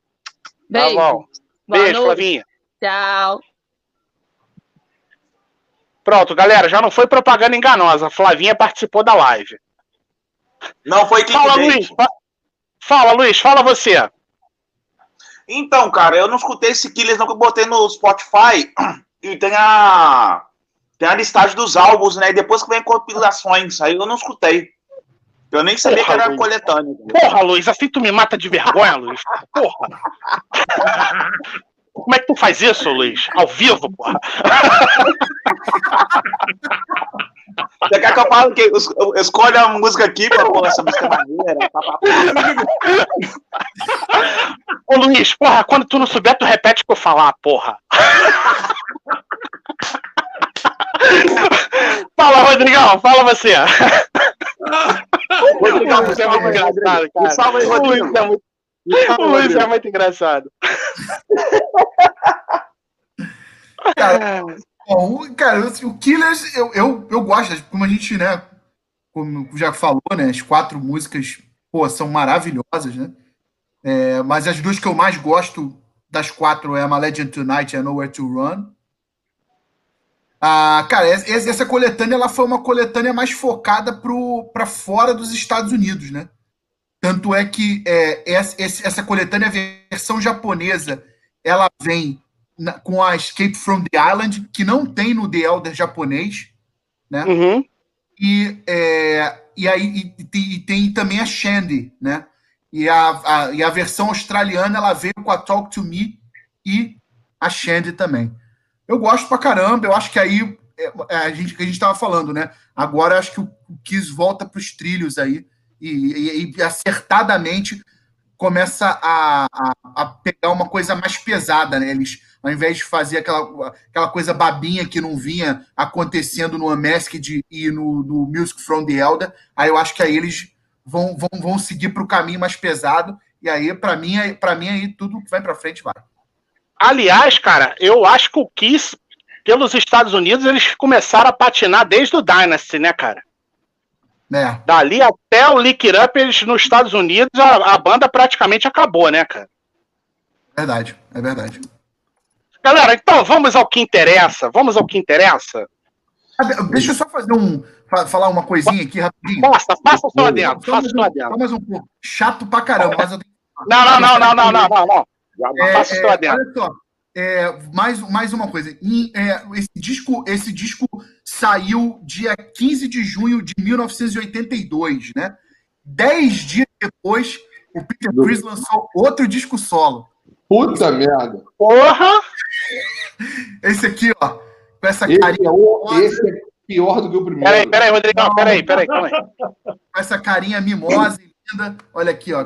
Que coisinha Pô, linda. Puta Pô, que o pariu, hein? Aqui mandando um, um, um beijo, me liga pro Claudinho. Aqui, ó. Claudinho, beijo, me liga, Claudinho. Esse, que merda, hein? Disco, ele, oh, ele, merda, ele, ele também é merda. Pelo, ele também é produzido pelo Vini Pôncia. Ele também saiu pela Casa Blanca. E ele tem a participação do Steve Lukather e do Steve Stevens. É, Olha! na guitarra, né? Dois guitarristas monstruosos, né? Esse disco tem uma música chamada Tears, que ela é, ela é escrita pelo Vinnie Vincent, tá? E esse disco, cara, bizarramente, tem participação do Gene Simmons. O Gene Simmons é mesmo, faz... cara? É, é. O Gene Simmons faz back vocal nesse disco, na música, que é uma música, inclusive, dele, chamada Feel Like Heaven. Tá? E esse disco também, ele segue a mesma pegada do Kiss Dynasty Unmasked. Tá? Ele tem uma pegada aí. O Peter Chris já Olha, cara, eu não vou, eu não vou colocar, eu não vou colocar nenhum comentário na tela não, mas pelo que eu tô lendo aqui da galera no, no chat, cara, acho que a galera não curte muito o Peter Chris na carreira solo não, cara. É, não, ninguém gosta do Peter Chris na carreira solo. Eu gosto pra caramba. Mas ninguém gosta, tudo bem, não tem problema. Cara, Só... engraçado que eu, eu gosto dos vocais, eu gosto dos vocais do Peter Chris, eu gosto dos vocais dele na, nas músicas. Aliás, cara, a, o, o, Peter Chris cantando Dirty Living eu acho sensacional, mas mas o Peter, aquele, aquele disco solo de 78 do Peter Chris, meu Deus do céu, cara. Aquilo é muito ruim. E aí eu nem tive coragem de escutar nada do, do Peter Chris depois. É verdade. O Alexandre Pontes falou isso. É, é, essa música Feel Like Heaven é uma música demo que o Gene Simmons descartou né? E ele, e ele o, o, Peter Chris utiliza ela e ele faz backing vocal na música. Inclusive a música original, ela saiu naquele naquele box, é, aquele cofre The Vault, né? Que é o do Gene Simmons. Ele saiu uhum, ali. Uhum. Saiu ali. A música original. Olha, só para só para discordar, a, a Patrícia falou que a Patrícia falou que, que curte. Aliás, Patrícia, coloca aí, Obrigado. por favor, nos comentários é, a Patrícia criou um, um, perfil lá no Instagram também, dedicado ao Kiss. Coloca aí, por favor, Patrícia, nos comentários que eu vou colocar na tela aí para a galera que quiser seguir é, o perfil lá que você criou do, do Kiss. Aí, o Flávio tá falando que a Patrícia, que a Patrícia gosta de todos, ó. Galera, então agora finalmente vamos para o melhor álbum da, da live. Creatures of the Night. Mas é, concordo, Cozinho. Não, não, não, concordo, concordo. É o melhor álbum da live. É o melhor álbum da live. Aliás, deixa eu só. o Rodrigo já discordou. O Rodrigo já discordou. Rodrigo Mas só deixa eu só falar um negócio pra vocês. Eu... É o Music from the Elder. Né? Não, não. não, não. Deixa eu só falar um negócio pra vocês. O. O Creatures of the Night. Deus me livre. Ele, ah, ele falou que é o é, como é que é o. Como é que é o, Rodrigão? É o. É Claudinho, Claudinho me liga, né? O nome é, dessa não, foto. É, é, é, a cara mimosa falando. Uh -huh. Claudinho, beijo, me liga. Beijo, me liga. Esse cara não parece, não parece essa foto aí um, um, um tipo um disco solo da, dos caras dos Beatles? Tipo do. Pode ser, lembro, é, lembro pode um pouco. Ser, pode ser, pode ser, é. Então, olha só, o que, eu, o que eu queria falar do Creatures of the Night é o seguinte, cara. Esse, esse álbum aqui, ele é, eu vejo que ele é um álbum muito cultuado aqui no Brasil, talvez Sim. pela aquela questão da, de ter sido a primeira passagem da banda, né, pelo, pelo Brasil, aqueles shows antológicos aí que o Kiss fez no Maracanã, lá no Mineirão e no, no Morumbi, né? Em São Paulo foi no Morumbi, né? Morumbi. Foi. Então, é, os brasileiros eles têm esse esse carinho maior aí pelo, pelo Creatures, mas quando eu fiz o Cruzeiro, eu percebi, e aí eu tive a oportunidade de ter contato com, com fãs de outras nacionalidades, e até do, dos Estados Unidos, do Canadá, da Argentina, e eu percebi que os caras não têm essa mesma relação que nós. Não que eles não gostem, eles gostam. Mas nem é um dos. Não tá nem entre o, no top 5 deles. Curioso não, isso, é, né, cara? Não é, Rodrigo? Que esse disco uh, o Creatures of the Night ele só foi disco de ouro nos Estados Unidos e no Brasil. Mais lugar no mundo. Mais lugar nenhum. E, ó, Como é que pode, né, cara? É um descasso, né, cara? É um descasso, é um descasso. É um Essa turnê brasileira eram para ter cinco datas. Dois shows foram cancelados. Porque eram, Mas por eram, quê, ser, eram ser duas noites em São Paulo, duas noites em Minas e uma no Rio. E ainda, uhum. ia, ter du, ia, ainda ia ter duas datas na Argentina que também foi cancelada. Sabia? Agora, olha só, só, só, falando aí, o, o, Daniel, o Daniel mencionou aí da, do, do Ace tá na capa, sendo que o Ace não gravou nada. Isso aqui foi uma questão contratual, né? E, inclusive, o Ace, ele, ele não gravou nada, ele tá na capa, e ele e tinha um acordo lá que ele tinha que aparecer nos programas, no, não tinha um lance desse aí? Sim, Sim. Ele tinha que... e, participou, e, e participou no clipe também. É, Isso. E aí, ó, tem um outro detalhe. Aí tem, ó, tem um outro detalhe também. O Vonir falou aí que do, do Brian Adams, o Brian Adams tem aqui a ele tem aqui a participação dele aqui no Creatures e temos também Vini Vincent. Aliás, o Creatures ele, ele, tem várias histórias, né, cara? Tem a história aí do que o que o Rich Sambora quis fazer teste pro para entrar no Kiss do, do Slash, né, que na época estava com, com 17 anos, quis fazer teste também para entrar no Kiss, e aí o, o Paul falou, pô, quantos anos você tem? Ele, ah, 17. Na época o Stanley parece que já estava com 30 anos, os caras, pô, não vai rolar, botar um moleque de 17 anos, né? Então tem várias histórias interessantes aí. Claudinho, começa você falando do Creatures. Olha, para mim, existe uma questão sentimental com relação a esse álbum foi o primeiro álbum de rock que me apresentaram. Meu tio, quando eu tinha cinco anos, me trouxe. É uma já expliquei a trinca, né? Foi o Creed of the Night, o Peace of Mind e o Born Again. E Só descasso. É, e o primeiro que ele coloca é, é, o Kiss, o Creed of the Night. E coloca I Love It Loud. E eu fico meio, meio chocado com aquilo, né? Aquilo. Tum, tum, tum, é, Fico, pô, uma criança vendo aquilo, olhando a capa, eu falei, meu Deus, o que, que é isso? Né? Então, assim, foi a primeira vez que eu tive contato né, com, com, essas, com, com isso. Né? Então, assim, é, para mim é, é, até complicado. Eu, particularmente, não, não, não é o meu melhor disco do Kiss. Né? Para mim, eu gosto do Rock and Roll Over. Acho Rock and Roll Over um descasso. Mas, assim, sentimentalmente falando, Crown of the Night é imbatível. E ele, dessa, dessa, dessa desses discos de hoje, para mim é, é, é, é, o melhor da, dessa sequência que nós vamos falar. Né? É um disco que tem um milhão de pessoas tocando, um milhão de pessoas compondo. Né?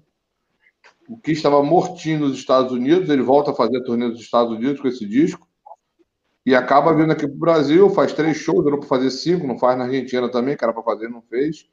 Aliás, ó, você, falou da, você falou da Argentina, aqui que o Vonir botou aqui, ó, que o governo brasileiro confiscou os equipamentos da banda e por isso o Kiss não tocou na Argentina e por conta disso aí também os caras levaram mais de 10 anos para voltar, cara. Mas, ó, ficamos com ficamos com o filme queimado. Deu melhor para todo mundo. Eu não lembro, a empresa quebrou depois que trouxe o Kiss, eu não lembro o nome agora. Deu melhor para todo mundo. Hermanos, chupa, hijo de la putana, viu? No Rio Meu Deus, o, o tio da Lu tá assistindo argentino, mano. Irmão, Claudinho é hashtag Claudinho sincero aqui, cara. Aqui, porra, não dá pra controlar, cara. Não dá. Aqui não tem Ó, censura. Agora, agora Sem sério. censura. Agora, sério. Tô brincando, gente. Pelo amor de Deus. Já fui na Argentina várias vezes, me amarro, mas, pô, não podia perder a piada, né? Mas eu, particularmente, gosto muito do disco. O disco até hoje é lembrado na, na turnê. Eles tocam aí na War Machine até hoje, né? Voltaram a tocar, Sim. toca War Machine, né?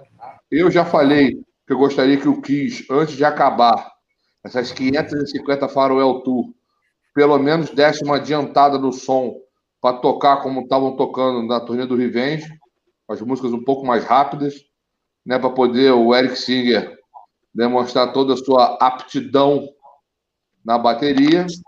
E, pô, a versão de Cruise of the Night é mais rápida, é muito mais, mais, mais legal, mais bacana. Mas. O primeiro show do Kiss que eu vi, Claudio, em 94, abriu com o Creepers, cara. Pô, Foi? Louco. Sim, e com o palco do, com palco do Hot in the Shade. Isso. É. A esfinge, né? É. Isso aí. Entendeu? Então, assim, a, Cara, a Clarinha tinha feito uma pergunta aqui pra gente. Ah, a, a Clarinha tá perguntando qual foi a história da saída do. Clarinha, a gente vai falar isso quando a gente chegar no Lick It Up. A gente Sim. vai falar sobre a saída. Aliás, deixa eu só te interromper aqui rapidinho, Claudinho. que alguém falou aqui da, dos shows do, do, que os shows nos Estados Unidos foram um fracasso. Pô. E isso aí o Paul Stanley ele relata na biografia dele que os caras estavam agendando lugares lá para 15 mil pessoas. Aí ele até exagera, né, cara? Ele fala que ele jogava palheta, que a palheta passava por cima da galera e, e caía lá, caía no chão, né? É um, é um grande exagero, mas eles estavam agendando lugares aí para 15 mil pessoas, estava dando 2, 3 mil pessoas. Então, de fato, foi um fracasso, né, cara? A última turnê do Kiss nos Estados Unidos foi em 79. 80 eles tocaram uma data só em Nova York, não a México. E depois não tocaram mais nos Estados Unidos. 81, aí voltaram em 82, né, com o Creed of the Night, lançaram aquela bomba daquele né, disco The Elder anterior, né? E aí veio o Creed of the Night, eles tentaram fazer os Estados Unidos, mas se você vê o relato aqui da turnê, tem umas meia dúzia de datas nos Estados Unidos também foi cancelado. É, não, mas, mas, chegaram a fazer, mas chegaram não, a fazer. Não, fizeram a turnê, mas teve uma meia dúzia que foi cancelado. E teve aqui um do Brasil, né? Mas particularmente gosto muito do disco. Meu disco preferido dessa safra sem a, sem a formação original. Entendeu? E vamos que vamos. É, teve, teve um rapaz que escreveu aqui do lado dizendo que esse disco é um formador de caráter. De formador fato, de caráter. Creatures of the Night, formador de caráter. Aliás, essa aqui foi a primeira capa que eu tenho lembrança de ter visto do Kiss, foi essa aqui, cara. Eu também. Que eu tinha, eu tinha medo dessa porra, cara. Que eu Pô, olhava e falava, que negócio sinistro isso aqui, cara. Depois de escutar, eu ver o clipe, aqueles olhos tudo verde, aqueles olhos. É, cara, porra, mas isso aqui é formador de caráter, meu irmão. Isso aqui é formador de caráter. Isso aqui tu pode dar sem medo aí. Ah, nunca ouviu que isso? Dá isso aqui, pode dar isso aqui tranquilo. Né? De boa. Ótimo. Fala, Celso, fala você antes do Rodrigão agora. Não, então. É, vou ser rápido até para dar espaço pro Rodrigo, que eu sei que o Rodrigo tem tem não, coisas não, aí para falar, eu sei. Não, Rodrigo tem informações privilegiadas. Rodrigo tem informações privilegiadas. Aliás, falando em informações privilegiadas, quem não é inscrito do canal, por favor, se inscreva, é de graça. É, deixa aquele joinha pra gente, compartilha o vídeo com seus amigos, enfim, aquilo que você já sabe. Vai, Celso. Então, é, sobre o Critters, né, tudo que é, vocês já falaram, o que o Claudinho também Embora não tenha sido a minha primeira capa, porque, eu, como vocês sabem, o primeiro disco do Kiss que eu vi na minha vida, que eu não sabia que era Kiss, foi o Destroyer. Que até depois veio ser a minha lancheira na escola. E eu pensava que os caras eram super-heróis, não sabia que Super-heróis, super-heróis, é. é. Os caras eram super-heróis, não sabia que era músico. Né? Minha mãe que, que tinha, né? Tinha Love Gun, tinha o Destroyer. Pô, aliás, a, a, a, a, a discoteca dela era muito boa. Mas, enfim, o meu primo aqui, o Júnior, que é o, quem me municia com o som que o Claudinho adora também, que é metal melódico. ele, ele vai lembrar do que eu vou contar agora. É, o, esse disco, o primeiro disco que nós tivemos contato assim, do Kiss para ouvir nosso mesmo, o nosso tio Vando que trouxe o Critics of the Night, né? E, na, e na, naquela época, para ver como que a coisa ficou tão grande, assim, a nível de, de Kiss, Lá fora podia estar sendo meio que fiasco, assim, no show dos Estados Unidos, essas coisas. Mas aqui, o negócio estava tão grande que tinha um programa chamado Barros de Alencar, que passava na TV Record, que tinha concurso para quem imitava o Kiss, cara. E, e a, a, gente ficava, esperava para ver. E, e, o que ele sempre imitava era I Love to Load. Então, a, o primeiro disco assim, que eu posso falar, pô, ganhei de um parente mais velho, que realmente, pô, os caras tocam, é rock. Creatures of the Night. E aí é chovendo molhado, falar de War Machine. É, eu, eu gosto, gente, não sei vocês. Keep Me Coming. É... Porra, eu gosto do álbum inteiro, cara. Eu gosto do álbum inteiro. Não tem uma música que eu não goste, cara. Eu gosto de todas. É, Creatures of the Night, então nem se fala. E assim, é, é, é um disco que a, nós conhecendo a história, a gente conhecendo a história, a gente vai vendo assim, pô, foi uma retomada. Peraí, Vamos reposicionar o negócio, voltar para o rock. E é raiz bom pra caramba, meu. Tem uma coisa que eu até depois vou perguntar para vocês, assim, porque eu lembro é, de ler algumas publicações, assim, na minha pré-adolescência. Olha lá, lembro desse programa, de Alencar, é. Tinha o pessoal que imitava o Michael Jackson e tinha, o professor Cadu, tinha o, o, o pessoal que imitava o Kiss.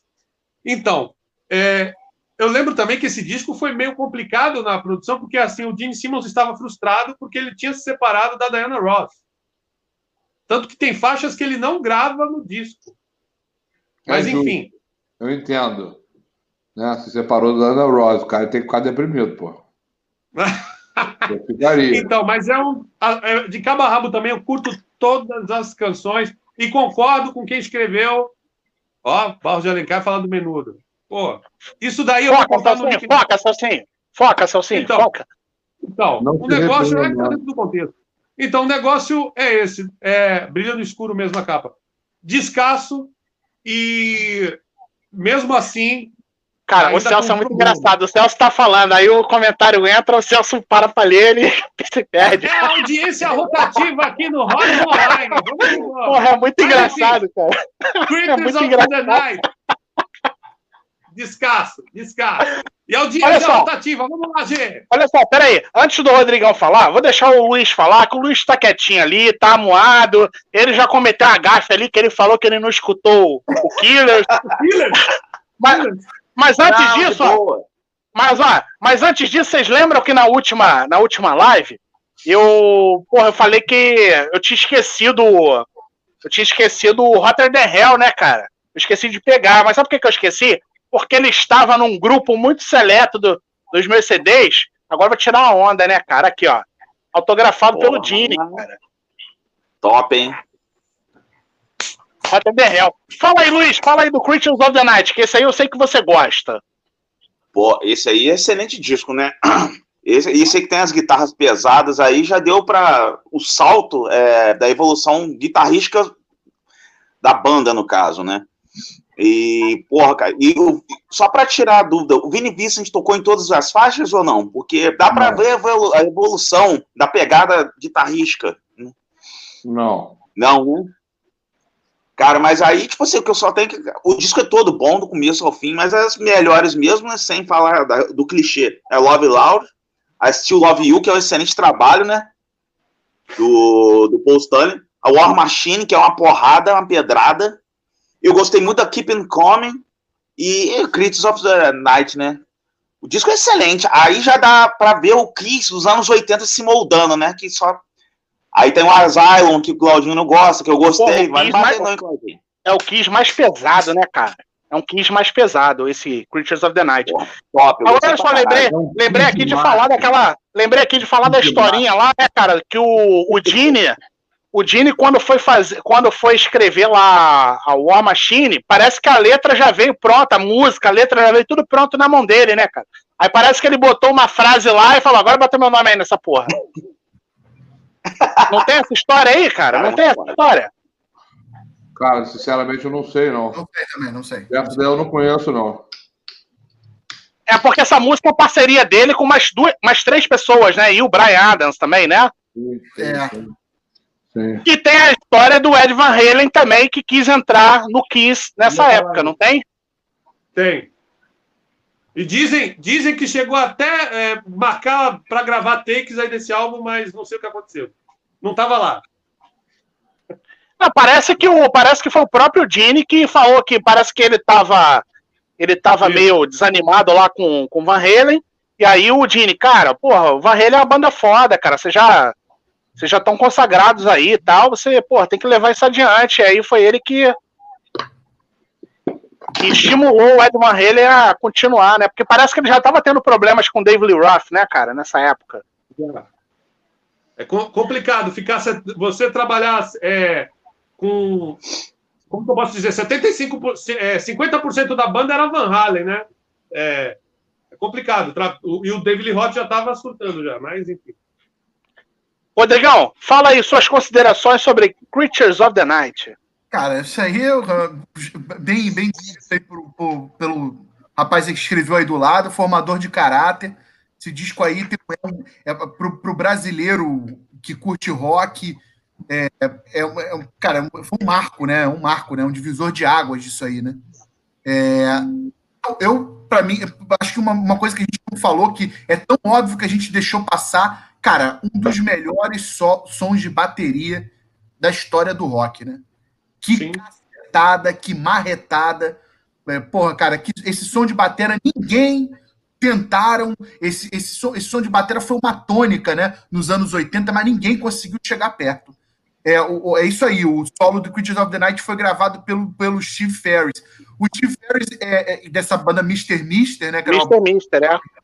É. Ele veio para cá em 1997 quando, com White Snake. Ele veio conjunto, ele fez dupla de guitarra com Adrian Vandenberg, quando ele veio 89 rock, que foi Megadeth, Queen's. White Snake. Foi, foi, foi isso aí. É, deixa eu falar rapidinho uma coisa. O solo de, dessa. Da, da, o, desculpa, o baixo da Creatures of the Night, quem gravou foi o Porcado, que foi baixista do Toto. É, ele faleceu já há alguns anos. É um dos meus. Né? É, é, assim, cara, é esse disco marca também o último álbum da banda na Casa Blanca, né? Depois, depois o, o Kiss foi para Mercury, Mercury, né? E, e, ele tem uma dedicatória ao Neil Bogart, que morreu de câncer, né? Ali, né? Foi. foi, foi, foi na, casa na, época do, na época do Creatures, na época do Creatures. Isso, isso, isso. Isso. Ele é o último. O Creatures of the Night marca o último álbum com a Casa Blanca. É, e aí e também tem uma dedicatória ao Neil Bogart, que faleceu durante as gravações do álbum, né? Então vale a pena vale a pena mencionar aí. Eu gosto muito de uma música chamada Danger, é, que tem um solo do Bob Kulick que é avassalador, avassalador. Cara, e o vocal também tá muito é muito bom dessa música. O vocal é. também muito não, não, os vocais ali tanto o Gene quanto o Paul estavam em sintonia, né? era um melhor que o outro, mas o álbum inteiro de cabo a rabo obra-prima. Né? Bom, então Cara, tem mais alguma curiosidade aí do Creatures, cara, que a gente não tenha mencionado, que a gente não tenha, ou que não, não tenhamos eles podiam, colocado aqui na. Já que eu quis uma fábrica de dinheiro, né? Eles podiam lançar aquelas, aquelas edições triplas, quádruplas, com demo, com versão. Sim, concordo. E uma hora isso vai acontecer, sabaca. Quando a banda acabar, eles vão fazer isso. O, o próprio Gene Simmons, o Gene Simmons, naquele Volt, Cara, não sei se vocês escutaram. Cara, é música pra cacete de tudo. Sim, é muita é. coisa. É um absurdo.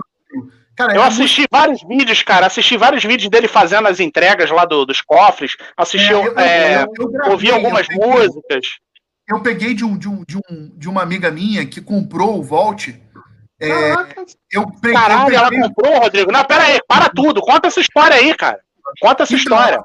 Ela foi para os Estados Unidos é, e ela comprou e foi. Ela comprou, na verdade, ela tem dois, né? Mas é porque. Porra! Tem... Caralho, meu irmão, que isso? É, e ela, ela foi, né? Ela foi num que acho que, se não me engano, acho que foi o. Até foi o Ace Frehley, e teve um uh -huh. outro Freeze e tal, ela foi e tal. Ou, não, acho que ela foi no que foi o Vini Vincent, eu não, não lembro. E ela, e ela foi uma experiência bacana, né? Ele faz aquela coisa acústica e tudo, e depois ele te recebe, autografa seus discos e faz um autógrafo bonito e tal. E eu peguei, na época, eu peguei o, o, o, os, discos com ela e fiz cópia. Fiz, umas cópias aí. Eu, eu, fiquei com tudo, né? Mas, cara, é, é, é cansativo. Ouvir aquilo ali é cansativo. Tem muita coisa. É, boa. muita coisa. Muita coisa. Também, né? Mas, é, assim, é, tem muita coisa. Mas isso aí já era esperado, né, Rodrigo? É, Com a quantidade pode, de material pode, que tem, pode, isso aí já era esperado. Aliás, aquele, aquele álbum dele, aquele, aquele álbum Asshole, é, é, é conforme o nome já diz, né? Eu acho que ele, é, é. ele pegou a. Bom, esse, esse vai ser um nome apropriado. Anal, né? É, aquele diz que é um orifício anal, né? Ele é, Exatamente. Ele é muito ruim, muito ruim, muito ruim. Mas assim, eu acho que o, o, nome tem tudo a ver com conteúdo. Tem, tem, tem, tem. Cara, eu me lembro quando eu comprei esse disco, eu estava numa loja é, no Flamengo, né? Aqui, aqui, no, aqui no Rio, né? Aí, Rádio Heavy. Isso, Rádio Heavy. Aí é, eu comprei, eu cheguei na loja, comprei o CD, eu fiquei conversando com, com um dos donos, né? Aí eu falei, é, cara, pô, já que tá te conversando, pô, eu tô curioso para ouvir o disco, bota o CD aí. Aí o cara, não, não, não, cara, deixa para ouvir ele em casa. Eu falei, não, não, pô, bota aí, vamos ficar conversando, eu vou ouvindo. Não, não, cara, você, você deixa para ouvir em casa. Ouve em casa, porque senão você desiste da compra. Aí, a gente vai ouvir, cara. Aí ele, tá bom, vou botar, mas vou avisando, o disco é uma bosta não, não vou aceitar você devolver o dinheiro para pegar, já comprou, já era. Eu falei, não, fica tranquilo, eu não vou, eu não vou passar o disco. Bota aí. a gente botou a primeira música, né? É, é, é, passável, né? A famosa propaganda enganosa, né? Primeira música você passa, aí depois é aquela vala, né? Aí depois é mesmo, né? Aí, que disco ruim, cara. Horrível, horrível, horrível, horrível. Só aproveitando aí que você contou essa história aí do, do Volt, ô Rodrigão. É, lá no Cruzeiro, eles fazem a. Eles fazem meet and greet também. Dentro do próprio Cruzeiro, você, se você liberar mais uma farpela, você tem o. Tem meeting exclusivo com o Dini, tem meeting exclusivo com o Paul Stanley. E aí. Hum.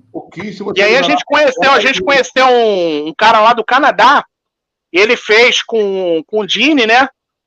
E aí ele.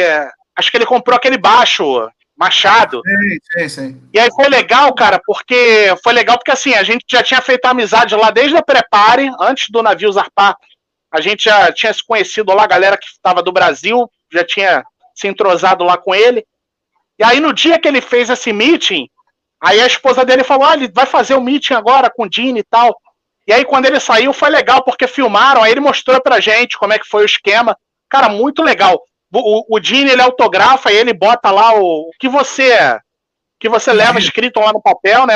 Ele vai, ele coloca, desde que não seja nada de cunho é, ofensivo, né? Ele coloca lá, dá aquele autógrafo bacana, e aí ele, pô, foi legal, o cara ficou uns 10 minutos com ele, cara. Aí eles trocaram ideia, tiraram foto, agora, porra, paga caro, né? Eu tenho, eu tenho dois amigos que compraram a guitarra do Paul Stanley, né? Na, naquela, naquela, naquele show de 2016. Inclusive, uhum. eles, eles, eles, podem levar um acompanhante, né? E, e até é, é, você tira uma foto com o cara, ele faz um puta autógrafo bonito tal, é muito legal. Eu, cara, assim, eu, eu fiz. Quando eu peguei esses, esses, esses é, CDs do, do Gene Simmons, do Volt, eu fiz um tipo uns piratinhas, assim. Aí tem o volume 2, volume 1, um, aí eu fiz o volume 2, né? E fiz o volume 3. E aí tem cada, cada, cada, é, cada disco, cada, cada caixinha de DVD desse tem quatro CDs, né? E aí são, são é, na, na verdade... É são, muita coisa, né, cara? São 12 CDs. São 12 CDs. Aí eu fiz para mim só para ter o registro, porque, cara, a caixa eu não vou comprar nunca, né? Negócio Sim, é muito caro. Olha só, só fazer uma, vou só fazer uma correção aqui. O Alexandre está colocando aqui a informação para gente, ó, que eu falei da War Machine, mas na verdade é a Rock and Roll Hell que o ah. que o Gene pagou os direitos e mudou a letra. Eu sabia que eu já tinha ouvido essa história, cara. Inclusive então, foi o é, Alexandre é, que falou que esse disco é um formador de caráter. Boa, Alexandre. É. É que eu não, é que eu não vi, passou o comentário. Tem alguns comentários que passam batido aqui para mim, cara. Mas é isso aí. Galera, mais alguma.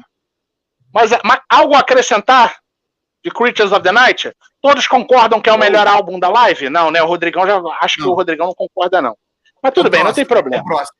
Não tem, é o próximo? Então vamos para Animalize. Que, aliás, olha só. Aliás, olha só. Não, pera aí, porra. Perdão, perdão, perdão. Vai perdão? Perdão, perdão, perdão. Isso é praticamente... cara. Sabe o que é? Eu mudei a ordem aqui, eu mudei a ordem aqui. Ô, Rodrigo, pra sair bem, fala, e aí, é, pegadinha do malandro. Pegadinha do malandro! Ha!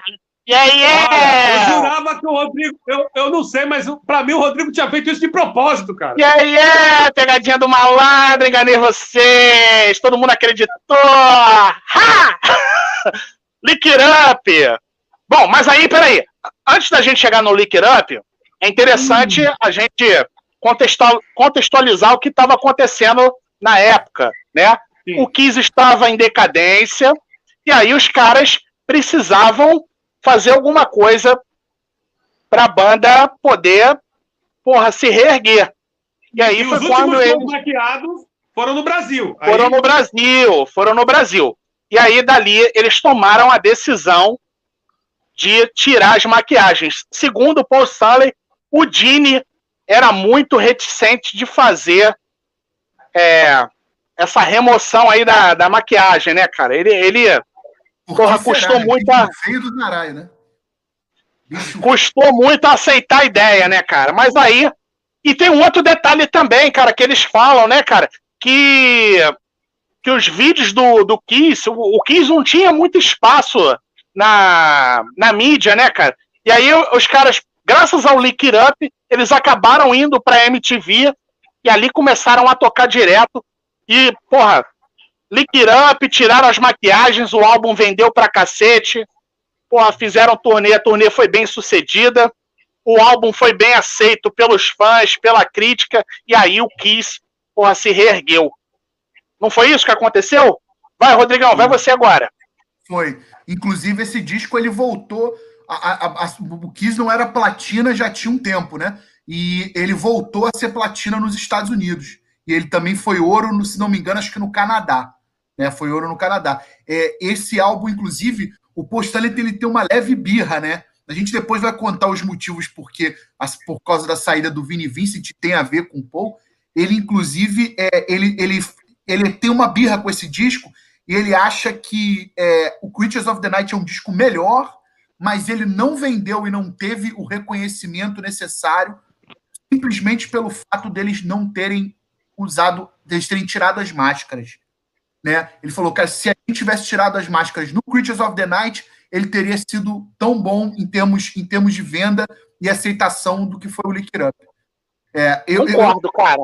Eu acho, eu acho que... o Lick Up, um, eu acho o Lick Up ele ainda, ainda deu um passo à frente. É um, para mim é um disco que é, é, ele, ele, eu acho ele à frente do tempo, assim. É, eu acho ele, ele é pesado, ele, pô, ele tem co várias coisas que flerta com o Metal e eu acho que a Cara, eu, eu ia falar, eu ia falar isso, Rodrigo. Aliás, a, gente já tinha, a gente já tinha comentado sobre isso aí lá no, no, no grupo lá do WhatsApp. É, eu já tinha falado isso. Se a galera, galera que não concordar, tudo bem, não tem problema. Mas eu já tinha falado, cara, tem vários elementos ali de heavy metal, cara. Tem músicas ali que se você botar o Rob Halford cantando, é Judas Priest, cara. Exato, exato. E, inclusive, cara, eu acho que é a performance do Gene mais é, agressiva em termos de vocal. Ele, ele pô, tá cantando mais rasgado, mais agressivo. Cara, o Vini Vincent está completamente endemoniado ali, né? Eu acho, Sim, cara, é, um, é uma violência, assim. Eu acho que dali ele, ele, ele dali tá, tá, tá seguindo, é, ainda continuou o disco onde ele e o Paul estão no mesmo nível em termos de, de, de, voz e de música. As músicas, tanto de um quanto de outra, são excelentes, né? São, eu acho, esse para mim é o melhor disco é, dos anos 80 do Kiss. Né? E é, para mim também o melhor disco é, é assim, e para mim o melhor disco é sem máscara. Ah, ó, só, só, ó, só lembrar, só, só, ó, sem máscara eu concordo. Ó, a Flavinha botou aqui que eu, eu já tinha avisado já que eu ia fazer a pegadinha do malandro. Aí a, a Patrícia até botou aqui, errou! Salvando, hein? Mas aí a Flavinha, tá vendo? A Flavinha tá de prova aqui que eu já falei que eu ia fazer a pegadinha aqui no Lick It Up. A galera ficou nervosa. Ó, o Alexandre tá eu falando aí que Lick It Up, a música é boa, mas o videoclipe, tirando as meninas, pavoroso. Parecia que os caras estavam encenando sem vontade. Pior já visto, minha humilde opinião. Alexandre, concordo com vocês, cara. Eu acho pavoroso também. Entendeu? O, porra, o, a, aliás, cara, é uma pena que a gente não tem aqui é, aquele recurso da gente botar o vídeo aqui pra gente ficar comentando o vídeo, né, cara? Mas vocês já repararam que lá, assim que aparecem os caras assim, o Eric Carr tá no cantinho assim, aí ele meio que toma uma, uma porrada assim, ó, parece que ele Parece que ele vai sair de cena. Porra, o, o, o, Vini Vincent, o Vini Vincent parecendo uma traveca, pelo amor de Deus, meu irmão. Aquilo ali é pavoroso. Mas, mas assim, mas aí, a gente tem que contextualizar o que que acontecia. Quem que fazia clipe diferente de hard rock ali naquela época? Não, tudo bem, tudo tanto, bem. E tanto que o próprio, que o próprio Paul Stanley, tanto que o próprio Paul Stanley, ele fala, é, a MTV tinha dois anos de, de vida. E ele falou: a gente nunca tinha acesso à nossa imagem assim, ser exposta em tanto, em, em, é, em, tanto, tanto tempo durante os dias. Quando a gente viu as bandas que estavam, como que elas estavam se comportando, a, a, a, as roupas, as vestes, poxa, a gente também pode fazer isso. E ainda, entre aspas, ele ainda defende, fala aí com uma qualidade melhor a, nível instrumental. E aí eles pegaram e colocaram. O, assim, se a gente pegar, é, que, é como a gente fala, até esses dias mandei um vídeo aí no, no WhatsApp falando assim, olha como é que eu era nos anos 80 aqui. Naquela época, que você pega o Vince Neil, parecia uma mulher, pô. Então, não, não, não, eu tenho que contextualizar. Hoje é um clipe ridículo, mas na época, ó, e sem contar que aqui no Brasil, até estava falando isso com o Rod. Não, não, não. Celtinho, hoje é um aqui no Brasil, o impacto que teve quando apare... Olha, os integrantes do Kiss sem maquiagem, que na turnê, na turnê do Critters, teve até é, legi... legista, não, é. Como é que fala o nome? Teve até o, a pessoa que faz identificação de rosto para tentar ver como que eram os caras. Quando veio. Ah, sim, quando saiu, isso, quando saiu o Lick It Up, o que, que aconteceu? Agora o Rods até falou: não, lá nos Estados Unidos todo mundo já tinha visto, aqui ainda não.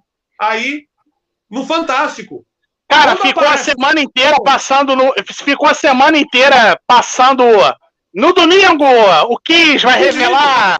Porra, lá nos Estados Unidos os caras já estavam careca de ver a cara deles. Aqui a gente, caramba, domingo, meu irmão. É. Mas continua. Os caras enganaram a gente.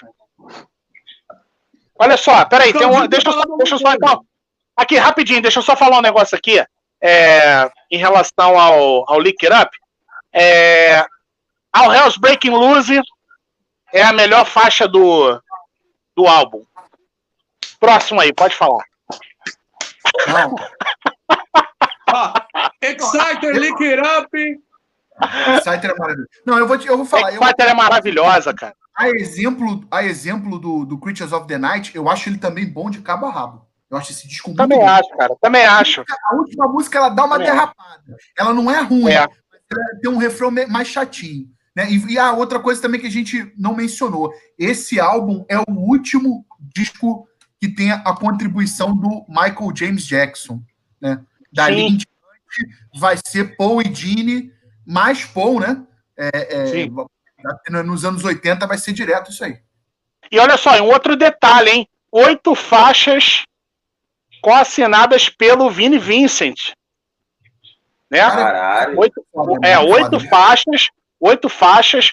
E, cara, não, não sei a opinião de vocês, mas assim, eu acho o cara, como compositor, um baita compositor, um baita guitarrista. Agora, o ego dele, que eu acho que foi o que ah, atrapalhou ele dentro do Kiss, né, cara? Só, só aquele visual dele. É, e, não, e só aquele visual dele atual de, de tipo Sula Miranda Cara, não existe. Não tem Porra, mandou bem agora, hein? Mandou bem, hein? Eu sou a Miranda, hein? Tá aí, hein? Gostei, hein? Rainha do olha, cara, né? eu, olha, eu, eu, eu, eu vou aí na, eu vou aí na, eu vou aí na vibe do do Chelsea, cara, ó. Pra mim é um álbum inteiro. Boas músicas, a última realmente dá uma derrapada, mas é legal também. Agora, para mim, os destaques: Exciter, a, a faixa título, Lick It Up, é, All Hell's Breaking Loose, A Million to One e Fits Like a Glove. Cara, essa música é porra do caralho. caralho, Claudinho, fale sobre Lick It Up. Bom, é o último disco com a Tia Velha, né? Que é o Vini Vincent. Tia Velha, Tia Velha. A Miranda. Sula Miranda, agora é tia Sula Miranda, velho. Eu realmente gosto do álbum. Ele poderia se forçar a barra, poderia ser até duplo, of the Night. Não, peraí, cara, peraí, peraí, peraí, Claudinho, peraí, rapidinho. Só, só pra fazer uma correção aqui, a gente tá falando Sula Miranda, não é Sula Miranda, cara, é Roberta Miranda. Roberta Miranda, é isso aí, é isso aí. Roberta Miranda. Agora eu. Não, mas só um adendo. Mas se for a rainha dos caminhoneiros, é a Sula, não é a Roberta. Não, Agora, mas não é, é a Roberta Miranda. É, isso aí, é a Roberta Miranda. Ele parece com a Roberta Miranda. Ele parece com a Roberta Miranda. Vai, Claudinho, desculpa aí. Bochechona, aquela bochechona. É, é a Roberta Miranda. É a Roberta Miranda cover. É a Roberta. É a Roberta Miranda cover. É uma, é, um, é, um, é, uma, boa, é uma boa continuação pro Cruise of the Night, né? O Lick It Up, né? Na verdade, poderia ser, poderia ser só como se fosse o Guns, né? Use of Illusion 1 e Use of Illusion 2. É, The Night 1 e 2, né? E esse que, que é uma boa extensão, é um bom disco dessa sequência dos anos 80. Meu preferido é o Crew The Night, mas depois vem o Lick It Up, né? Acho que eu estava até olhando aquele Kissology, tem uhum. pouco, material, pouco material dele em vídeo, né? Podia ter mais, algum show inteiro da turnê gravado, alguma coisa assim. Eu tava olhando no set, eles não tocavam, eles não tocavam Lick It Up na turnê do Lick It Up. Maluquice, né? Incrível, né? É...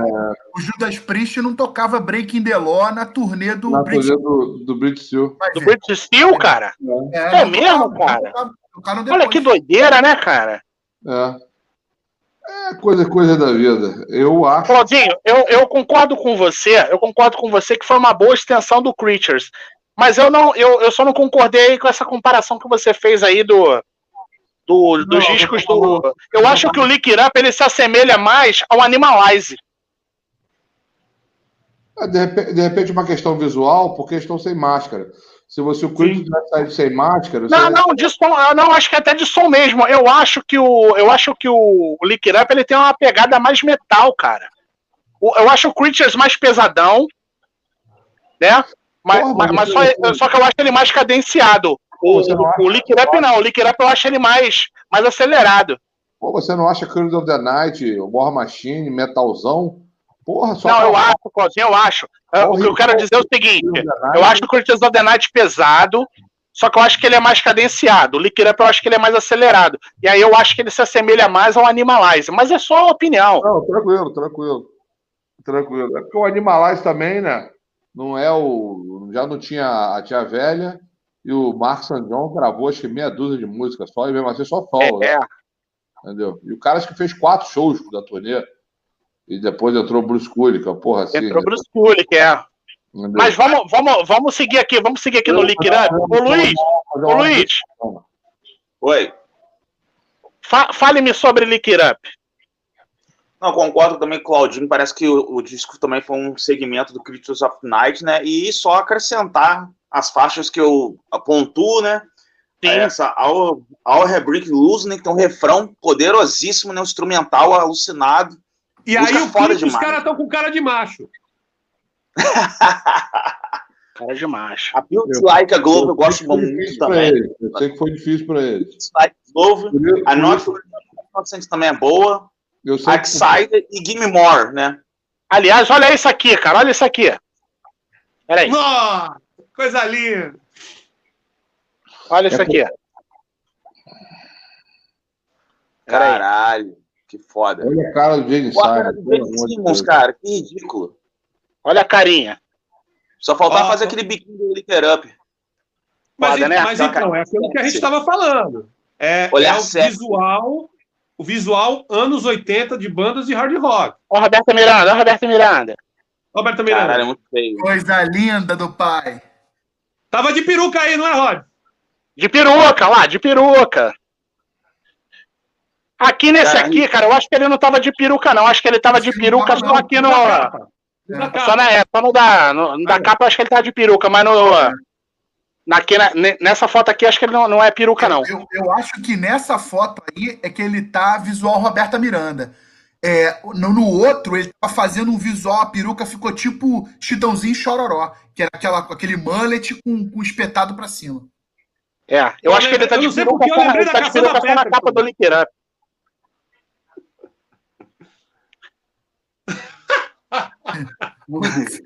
Oh, pode ser, hein? Porra. Pode ser, hein? Ô, ô, Luiz, você já falou do já falou do, do Lick Up, então? Sim, já falei. É só bom registrar das últimas imagens do Vini Vincent, né? De blazer, gordão, com a, com a, com a, com a maquiagem, né? Nossa, é a Roberta Miranda, é a Roberta Miranda do rock. Teve uns eventos que acho que tipo um meet and greet que ele marcou, ele não foi, teve uns problemas assim, né? ele é problemático, aí. rapaz, ele é problemático. É problemático esse cara. Problemático. Como é que o Dini fala no, no Extreme Close-Up? Ele diz que o, o Vini é um cara talentoso, mas que é aquele cara que é, se você dá a chave do paraíso na mão dele, ele se mata na porta do paraíso. Ele faz merda, vai fazer merda. Olha aí o que a Clarinha tá falando, ó. Que há rumores de que Vini Vincent e Rox Petrucci do, do Vixen são a mesma pessoa. Existem rumores. Aliás, aliás, olha só. A Clarinha tinha feito a pergunta lá atrás sobre a saída do Vini Vincent, né? E aí vale a gente ressaltar. O, o Salsinho não falou ainda do, do Lick Up, mas deixa eu só contar essa história aqui, que senão foge aqui da minha memória.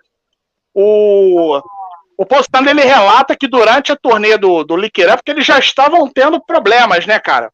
Por conta do, do ego do, do, do Vini Vincent, né? Que os caras, o combinado era o cara fazer um solo de três minutos, que quando eles iam ver já tava com quase 10 minutos, o cara não parava. Aí o Postale relata, inclusive, que teve uma ocasião que ele tava solando e os caras, pô, meu irmão, o cara não vai parar nunca.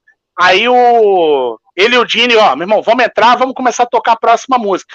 E aí Postale falou que eles invadiram o palco. No meio do solo do Vini Vincent, Postale já anunciou a, a próxima música. Os caras já começaram a tocar, e depois que o Vini Vincent veio pra cima dele, querendo dar porrada nele, que falando que o Postale tinha humilhado ele. E aí o Postale falou que já estava preparado já, falou, pô, meu irmão, vou sair na porrada com esse cara aqui no escuro, no palco. Quando a luz acendeu, o cara vai estar tá nocauteado aqui. Mas aí ele falou que os ânimos acalmaram. E aí, cara, fora outras histórias, fora outras histórias que rolaram também, né? Pô, Stanley brigando com o Vini Vincent. Só Imagina, hein? Uma piscina de gelatina de calcinha e sutiã, pelo amor de Deus, né? Porra. Essa é a luta no gel, Claudinho. É a luta no gel, Claudinho. É, duas frangas depenadas. Agora tem a história da sopa, tem a história da sopa também, né, cara? A história da sopa. Vocês lembram a história da sopa, não? Não, se der sopa, a gente come. Ah, não, então, a história da sopa.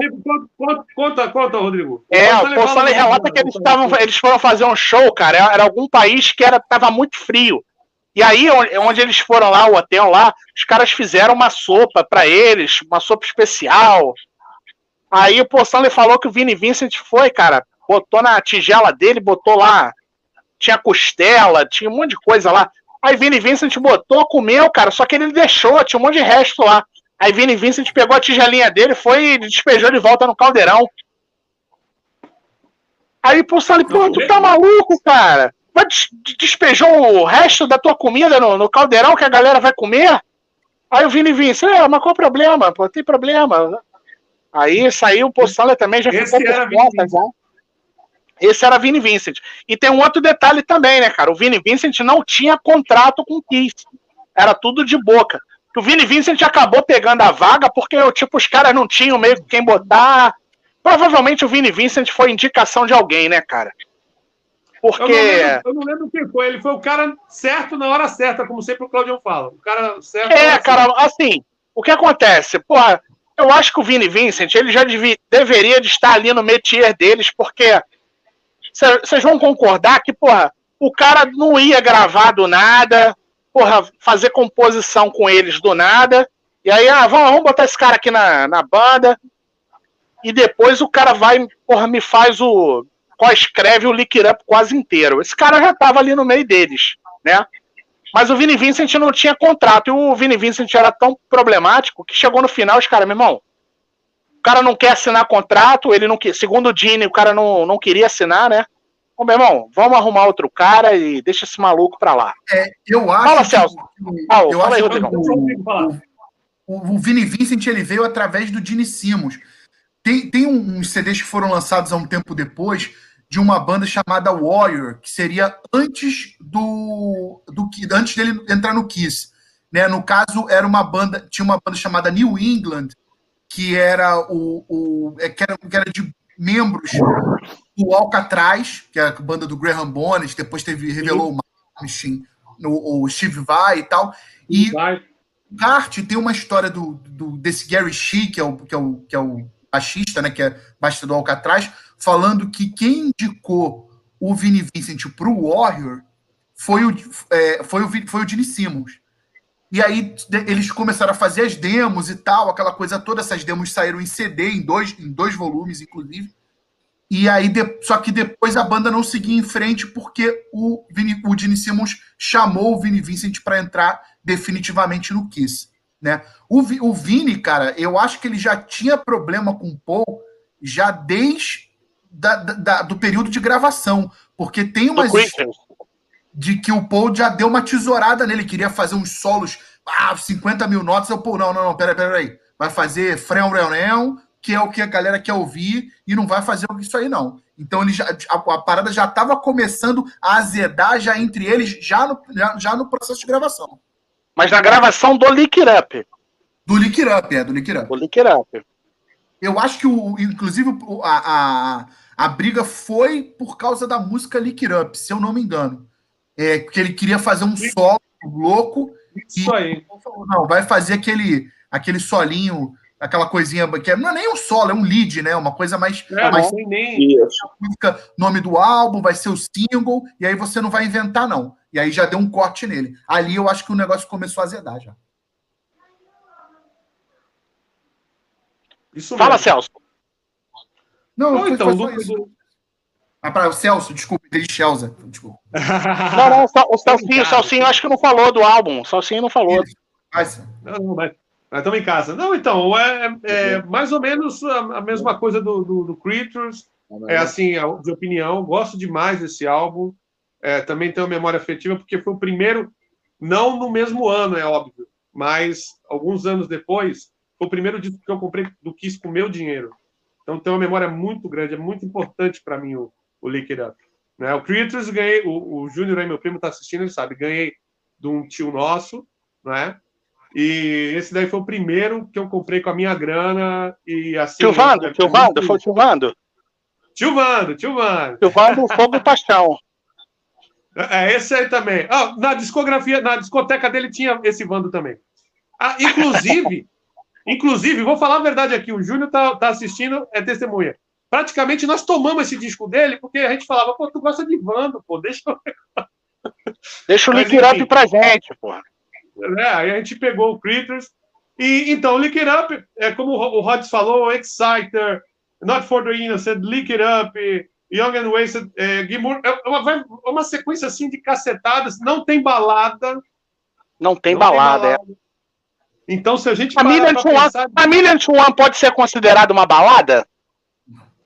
Não, né? Não, não, não, não, é, porque assim, eu acredito que dos, do, dos anos seguintes começou esse negócio de uma banda, uma banda de hard rock lançar um disco de hard rock com uma balada. Mas o que, se a gente parar para pensar, ó, pra, por exemplo, é, no Critters tinha Still Love You, né? E no Lick It Up não tem balada. Não tem balada. Tem balada. Bem, bem colocado, Celso. Não tem balada. Agora, olha só, peraí. Antes, antes da, da. Porque senão eu posso esquecer também. A gente não pode passar para o Animalize sem lembrar de um detalhe. Que o Claudinho, quando saiu o Lick It Up, que ele cantava. Ah! Liquidou! Liquidou! Liquidou! Oh! Canta aí, Claudinho. Canta aí, Claudinho, por favor. Como é que você liquidou. cantava Lick It Up? Liquidou, já te entregaram já. Ah, meu tio. Liquidou! Liquidou! Claudinho, é sabia dessa, Rodrigão? É verdade. Não sabia, é não. É verdade, Claudinho, cantava, Claudinho cantava liquidou. Liquidou! Liquidou! Eu não esqueci eu tava, essa porra, eu tava, não. Ó, eu tava aplicando muito isso pro Flamengo ultimamente. Mas ontem não deu muito certo. Entendeu? Passa para o Himalaias depois dessa, vamos embora. Ontem, ontem os Bambi bateram na gente. É, vamos, vamos, vamos passar por, vamos passar para o Animalais, que é melhor. Vamos passar para o Animal. Bom, aí, aí, porra, o Kiss foi, mandou o Vini Vincent embora, né? E aí, segundo a biografia do Paul Stanley, um luthier que ele que ele que prestava serviços ao Paul Stanley indicou, Paul Stanley conversando, que estava sem guitarrista tal, que não sabia o que, que eles iam fazer, indicou Mark St. John, correto? Que era, que era, porra, um fritador, né? Só que o Mark St. John ele tinha, ele tinha uma, uma característica interessante que, segundo o Paul Stanley relata, que na hora que ele ia gravar alguma coisa, ele mostrava pro Paul faz o solo aí pra essa música. Aí o Mark St. John ia lá, mostrava o solo pro Paul Stanley, o Paul Stanley, porra, sensacional, cara, faz de novo. Aí quando ele ia fazer de novo, ele fazia um solo totalmente diferente. Aí o Paul Stanley, porra, que porra é essa, cara? Tô tocando um negócio que não tem nada a ver. Faz igual você fez outra vez. Ele, ah, eu não sei não, cara, eu fiz na hora ali, não sei mais. E aí o Paul Stanley fala, cara, que as gravações do, do Animalize que porra, foram um problema sério, porque ele tinha que ficar recortando os solos do, do Mark St. John e tem a questão do Gene também, que nessa época o Gene já não estava querendo saber mais de, mais de Kiss, né, cara? Ele queria ser ator de Hollywood, né?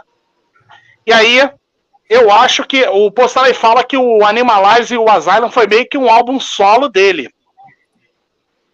Ele e aí queria aparecer para pegar os dividendos e aparecer nos créditos. Que até o, é... até o Paul Stanley fala isso, né? Que ele é, fica chateado porque ele não colaborava do jeito que devia, mas na hora das entrevistas ele falava como se ele tivesse sido, né? Exatamente. E aí, cara, olha, tem um, tem um detalhe também que aqui no, no Animalize a gente tem três faixas que foram é, co-escritas pelo Desmond Child, que é um, um baita uhum. hitmaker, um baita compositor e, e, produtor americano aí que já trabalhou com várias bandas, Bon Jovi, Def Leppard e vários artistas pop também. Então, assim, cara, eu, eu vou destacar. O Animalize é um álbum que eu gosto muito, apesar de eu gostar mais do, do Lick It Up. Mas eu vou destacar aqui a faixa de abertura, I Had Enough Into the Fire, Heavens on Fire, oh. Trills in the Night e Under the Gun. Cacetada. Quem quer só, ser o primeiro a falar agora? Você mandou só, você mandou só Paul, né? Dini, você não mencionou nenhuma música. É, cara, eu, eu, eu tenho as minhas preferências, né, cara? Não, não, não, E eu vou te falar, isso reflete, reflete no disco, né? Eu acho que o Animalize, o Asylum e o Crazy Nights reflete exatamente isso. as melhores músicas são do Paul. do Gene é uma música ok aqui, mas majoritariamente, cara, é o Paul. Olha, cara, eu, eu, eu, eu gosto muito do, do Gene como performer, como performer, como cantor. Uhum. Porra, cara, ele, ele com os fãs, eu não sei se você teve essa percepção também, Rodrigão. Mas assim, as três vezes que eu tive com ele, cara, o cara foi sensacional comigo, foi mega atencioso. É, no é assim, Cruzeiro, né? cara, ele foi sensacional. Então, assim, ele é o cara que faz valer aquilo ali que você tá pagando. É. Entendeu? Então, em, re, em, relação a isso, cara, ele. Muita gente fala, ah, o cara é arrogante, o cara é isso, o cara é aquilo, meu irmão, com os fãs. O é. cara é irretocável entendeu? Ele é infinitamente mais atencioso que Paul Stanley. Agora, musicalmente, eu sempre enxerguei o Paul Stanley como o cara do Kiss, entendeu? O cara acima, o cara um nível acima, entendeu? É, o, o, o o Gene ele, ele é o marketing, né? Ele é o marketing, né, cara? Ele, ele é o cara por trás daquilo tudo, né? E ele, é, ele por mais que ele. Quando ele faz, dá aquelas entrevistas, ele faz aquela. Ele usa aquela, aquela persona de canastrão dele, azaradora, aquela uhum. coisa toda. Mas ele, mas ele com. Realmente, ele com fã, com a pessoa que está gastando dinheiro é, é, dele com ele, cara. Ele, ele, ele faz você se sentir um cara especial, uma pessoa, pessoa especial. Ele, ele mostra agradecimento naquilo. Eu acho que o, o Dini realmente, cara, ele é, com os fãs, pelo menos as, as, oportunidades que eu tive, cara, ele é muito diferente do Paul Stanley. Muito diferente. Ele, é, ele, ele, ele faz. Ali você, você, você ele, ele para, ele conversa, ele sempre faz questão de assinar alguma coisa, nem que seja uma só, rápido. Ele tá ali pro fã, porque ele sabe, ele, ele dá valor à grana que o cara gasta é, na, na, banda, ele, o que não é pouco, né? O que não é pouco. Ele faz o, ele faz o fã que tá ali com ele se sentir especial, cara. O cara sabe fazer. O é cara sabe fazer. Olha só, tem um recado aqui pro Heavy Fraga. Estão é, avisando aqui que o Heavy Fraga dormiu pra galera não fazer silêncio, pra galera fazer silêncio, não fazer barulho. ah. Juro, só, eu não dormi, não, porque só zap, zap. Ele tá, ele tá guardando a vez dele, Gilson. Ele tá no zap zap.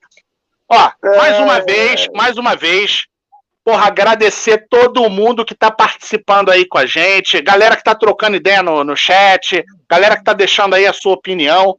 Muito obrigado, muito obrigado a todo mundo aí. Vou pedir mais uma vez, galera que não é inscrita no canal, se inscreve aí, cara. Vai lá, é de graça, cara, de graça, não paga nada. Pedir pra galera deixar aquele joinha também, deixa aquele like aí. Vai deixando aí sua opinião aí no, no chat. Na medida do possível, a gente vai colocando na tela, tá? Mas vai trocando ideia aí, cara. Vamos, vamos interagir. De, oh, oh, é, Luiz, fala, fala, Rodrigão. Não, não, então, é, você, você mencionou uma parada que eu acho muito válida. Ele, ele é, começou a parceria do Paul Stanley com Desmond Child, que para mim foi um Sim. dos maiores compositores dos anos 80. Então, Marcelo, valeu, Marcelo. Valeu, cara, você é brother. É, Valeu, Marcelo. Ele, ele, cara, foi um dos maiores compositores dos anos 80, né, cara? O que o cara fez de hit com Bon Jovi é um negócio, né, louco, né? Agora, ele, ele também começou, o Paul também começou parceria com outro cara que eu gosto bastante, que é um cara chamado Jean, Jean Beauvoir. Sabe? Sim, sim. Esse na Truth in the Night, na Truth in é, the Night. E esse cara tocou baixo. É o cara do Moicano, é o cara do Moicano. Isso, exatamente. Esse cara, ele foi baixista do Plasmatics, que depois eu vou mencionar uma outra coisa com vocês aí. É, esse cara, ele, ele, o Paul Stanley produziu o primeiro é, álbum do Crop Thorns, que foi uma banda, a banda dele, né? Cara, o disco é sensacional. O Paul Stanley faz, inclusive, back vocal em algumas músicas e compõe algumas coisas com, com esse Jean. Cara, o disco é muito legal. Quem não conhece, chama Crown of Thorns, o primeiro álbum deles. Tem muita coisa do Paul Stanley ali, em termos de composição, back vocal. Fantástico, cara. Fantástico. Ô Luiz, fala aí, me fala aí suas anotações sobre Animalize. Então, eu também. Aliás, peraí, peraí. Aqui, é só mostrar o visual aqui da galera. O Bruce fala aí, fala já aí. tá aí já? Não, aqui, aqui, quem gravou isso aqui foi o Mark St. John. Mark Só que o Mark St. John, ele teve, ele teve um problema lá nas articulações, aí ele só tocou quatro shows, parece, e aí os caras ele... botaram o irmão do Bob Kulick, o Bruce Kulick. Né? E ele, e ele até, até eles, ele comenta, é, o próprio Bruce Kulick, né, que era uma coisa estranha, porque ele estava tocando ao vivo, mas o Mark St. John, quando podia, estava nos bastidores. Isso. Né, para todo aquele. Né? O, e, o, e, o Bruce Kulick, e o Bruce Kulick, ele estava como substituto. Só depois, quando o Mark St. John é, porra, foi passando muito tempo, o cara não voltava e o Postal e o Gene resolveram efetivar o, o Bruce Kulick. Igual, Rodrigo, eu vou de acordo com você pelas músicas, né? Aqui eu destaco aqui a Into the Fire, né? Under the Gun, Heavens on Fire e Wild City Sleeps. Eu acho que o disco é bom, meio, fica bem na média, né? E deixa eu perguntar, o para vídeos, aí o, o Bruce Kulick fez os vídeos ou é o Mark St. John que fez os vídeos? Se é que teve algum vídeo, né? De videoclipe dessa, dessa fase, vocês sabem. Porra, agora tu me pegou. Não, tem, tem um clássico Animalize Live. Né? Tem um Animalize Live. Não, mas aí, mas aí é o Bruce Kulick, mas aí é, é, é show vivo, mas videoclipe tem? Eu não lembro. Videoclipe Heavens on Fire. Heavens on Fire. Heavens on Fire. Heavens on Fire é mas, mas é com quem? É o Max John. Ah, legal. Eu não lembro. É Já não lembro mais. Marcos St. John. Agora olha só, peraí. Hã? Parece que ele tá dormindo, é. Parece que tá dormindo, cara. Parece, parece que ele tá dormindo, é. Parece que ele tá dormindo. Agora olha só. Agora olha só.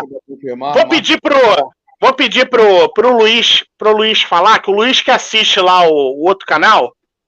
O que que o cara é. falou da capa desse disco aqui? Cara, não lembro.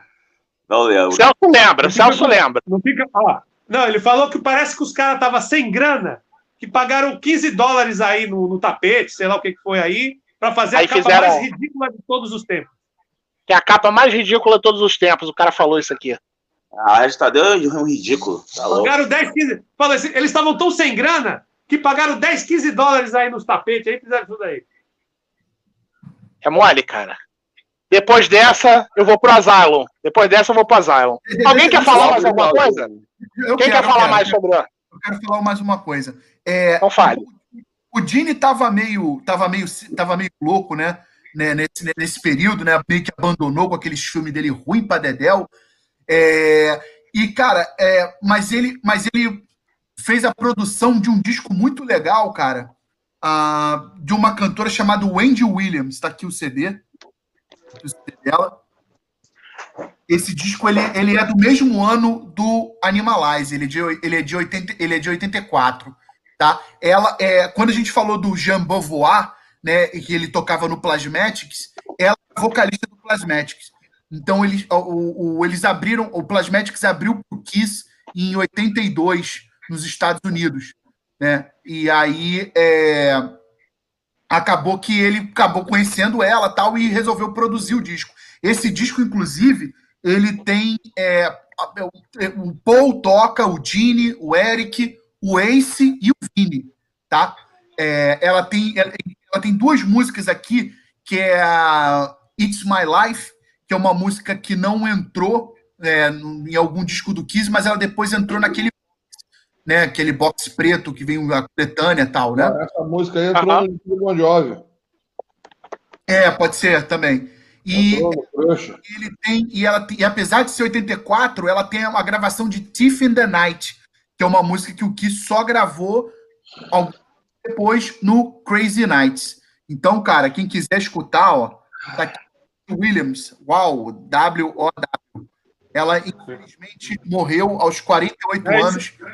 É isso que eu ia perguntar, se ela, que ela era falecida, né? É, ela, ela, ela se matou, né? Ela deu um tiro na cabeça. É, ela tinha 48 anos. Morreu, ela, ela, morreu em 1998.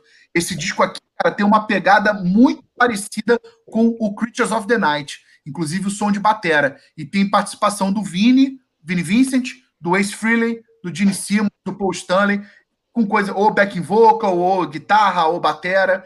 E tem essas duas músicas aqui que fizeram parte do Kiss em algum momento, né? Que é a It's My Life e a Tiff in the Night. Então vale a pena dar uma escutada aí. Gene não, não, não fez muita coisa no Animalize, mas fez um, um baita disco. É o disco solo. Sabe que ele estava fazendo o Runway fora de controle? É, exato. Pois é. Porra, que, tenebroso, hein, cara? Tenebroso. galera, galera, alguém tem mais alguma consideração sobre Animalize? Eu não falei do Animalize, mas eu gosto do disco. Não, então, então fale, Claudinho, então fale. Fala, fala, que a gente ficou... estamos te esperando. Ó, ó, o tá falando que o Claudinho acordou com fome, hein? Ó, alguém quer um, um parangolé aí? Ah! É, Animalize é um bom disco. Aquele, aquele vídeo que ele falou, o Rodrigo falou, aquele vídeo da turnê maneiro com o Bruce Kulick, é bem legal. Entendeu? Eita! Eita, pô. Eita, eita lá lá. É, terremoto. Caiu minha câmera aqui, ó. Aqui. Aí depois você Aí, sim. Pô, aí, que isso, meu amigo? Procura Caiu. o setlist da turnê americana é diferente do setlist da turnê europeia. É maneiro. Mudou uma meia dúzia de músicas. E é acelerado, né, Claudinho? E é mais rápido, é mais, mais acelerado, entendeu? Acho aí que ainda é um, é um grande momento, assim, um, um grande álbum. Aí depois vem uns dois álbuns aí meio, meio, meio, meio na trave, meio obscuro, né? Mas vamos que vamos. Não, não. Não, não. Só lembrando, Bom, o, o, o, rapidinho, o, o, o Animalize foi disco de ouro, é, foi disco de ouro na Finlândia.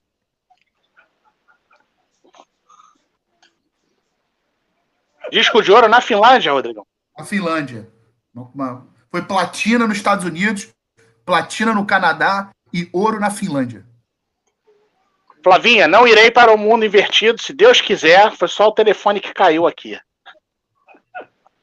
Bom, então vamos passar para um álbum que eu sei que o Claudinho gosta muito, que é esse aqui, que deixa eu até ficar de pé aqui, ó, que é esse aqui, ó.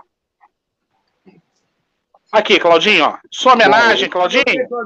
Vou deixar até meu. Pra você, Claudinho. Vou deixar no mute aqui, ó, para não ficar falando besteira. Eu vou falar besteira. Claudinho, ó. Aqui, ó. Deixa eu, deixa eu aumentar minha tela aqui, peraí. Olha só. Aqui, Claudinho, que coisa linda. Autografado pelo Bruce Kulick. Puta merda. Aqui, ó. A, capa, a capa é horrorosa, né? Fala isso, Claudinho. Porra, Claudinho. Olha é aí, Claudinho. Olha lá, o do Rodrigão também, autografado pelo Bruce Kulick. É, e pelo Gene Simmons também, é porque não dá pra ver pelo direito. Pelo Gene também? Peraí, peraí que eu vou ampliar. Peraí, Rodrigão, peraí. Mostra aí, mostra ó, aí. Bruce Kulick e, e pelo Gene Simmons aqui, ó. Só que a caneta era uma caneta Mal dá pra ver, mas está autografado pelo Gene Simmons também. Gosto pra caramba desse disco. Chupa, o meu não é pelo, O meu não é pelo Gene Simmons, mas pelo Rodrigo Talaia, meu ídolo. Eu tô sobrando aqui na, na todo mundo. Peraí, tá... peraí, peraí que você, peraí que a gente já vai voltar. Peraí que eu tô com um problema aqui no. Peraí que deu crise vai na falando, Rodrigo, vai falando. Vou mostrar Não, a capa peraí, aqui. Calma Sensacional, Claudinho. Olha já que peraí, já vou. Pô, tá lindo aqui, ó. Pode falar sobre um, essa um, um beicinho rosa aqui, ó, coisa Deus linda. Deus. Ó, a única música desse disco que é legal é Tears of Falling. Esse disco é maravilhoso, um disco de hard rock de respeito. Puta que pariu, papai. Disco de hard rock. Eu tô, eu tô louco. Eu tô louco para chegar a opinião do meu irmão aqui, Luiz Carlos Wilde, porque ele também tinha aquela visão, depois que ele ouviu. Fala aí, né, Luiz? Pô, muito bom. Eu, adorei o disco. Eu sei que o Claudinho vai ficar puto com a gente, mas eu gostei. Pra... Foi até o que eu anotei mais coisas aqui. Não, a verdade é que eu gosto. Me perdoa, Claudinho. Não, a grava... acho a gravação uma merda desse disco. Eu gostei muito do Asylum, tá? Eu gostei muito do Asylum. Manda aí, Luiz, manda aí. Peraí, peraí, deixa, deixa, deixa, deixa, deixa o Luiz começar então, depois o Claudinho fala. Eu tô consertando aqui o negócio da. Então, gente. Vai falando, pode falar. É, pode falar. Depois, do, depois do momento que eu comecei a conviver com vocês, né? Eu lembro que sempre o Claudinho esculachava o disco. Eu falei, caraca, é, da onde vem essa ojeriza toda que o Claudinho tem? O Claudinho é cruel demais. Aí, eu, aí eu falei até, Aí eu falei até com o Celcinho, eu, eu comecei pelo Hot in the Shade, né, para se preparar para essa live, o, o Celcinho, não, você começou no filé. Aí depois fui pro The Elder, depois eu falei, não, vou pegar o, o disco que o, que, o, que o Claudinho não gosta. Cara, eu achei sensacional. As gravações, é, a King of the Mountain, é, é, é, nossa, é ótima. A live também é foda demais. I Try by Fire. É, tem uns acordes que lembram o ACDC. Os, vo os vocais, os solos do Bruce Kulick são super inspirados. É, é aquela sensação que parece que é uma é um carro desgovernado, é tanta loucura, o, o instrumental é sensacional. I Want to Be Loved, embora o clipe seja ridículo, mas os, os refrões são, nossa, sensacionais. All, All Night também é. Oi. Meu mentor, Regis Tadeu, falou que é o pior disco da história. Eu, eu ah, não, ele, ele Só por isso é o melhor disco do Kiss. Só Porra, por isso cara, é melhor ele, Sem contar, ele, ele, é um imbecil, cara. Ele é um, aquilo é um imbecil. Não, ele é muito ruim. Ele é muito ruim. E sem contar, eu falei com o Rodrigo, a Hard of Love ela, o, o, os, o, não só a timbragem, mas os riffs lembram muito o Aerosmith dos anos 80. E os versos, é, do jeito que o Paul Stanley canta, lembra muito a Steel of the Night. Com aquela frase cantada, pare da bateria, entendeu? Não sei se vocês estão entendendo do jeito que eu tô falando, mas eu senti muita influência do White Snake e do Aerosmith. Olha, mais um aí, ó. É possível, Luiz. É aquilo que a gente fala. É o que estava rolando. Na época. É, não, totalmente influência. Mas eu, eu, achei, eu achei muito bom. Eu achei muito bom. O visual dele que era ridículo, né? Nossa. Mas aí, sem ser repetitivo, você pega a MTV americana, 1985, o que que tava lá? Olha o Motley Crue visual. Olha o Poison visual. Tá todo mundo assim. Tá todo mundo assim. Mas aí, peraí, olha só. Mas aí é, é, é aquele negócio que a gente já conversou. Realmente, se a gente for falar de visual, é o que eu falo. Cara, Hoje, a gente olhando hoje, é ridículo. Os caras têm vergonha.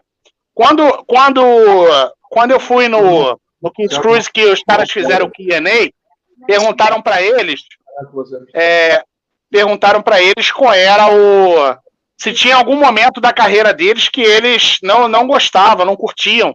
E aí eles responderam, cara, a gente não curte todo aquele visual dos anos 80, os clipes, os vídeos, Porra, a gente ali, a gente tem vergonha daquilo. Mas era era uma coisa do momento. Todas as bandas estavam fazendo aquilo, né? Então a gente tem que dar. Agora, a gente tem que analisar a parte musical, porra.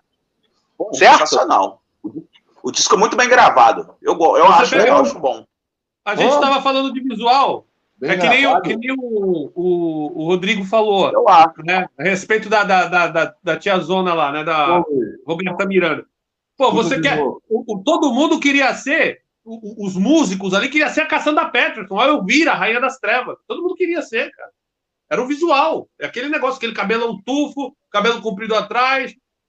É isso aí, ó. Pantera se rendeu agora. Até eu tava, a gente estava conversando isso no grupo.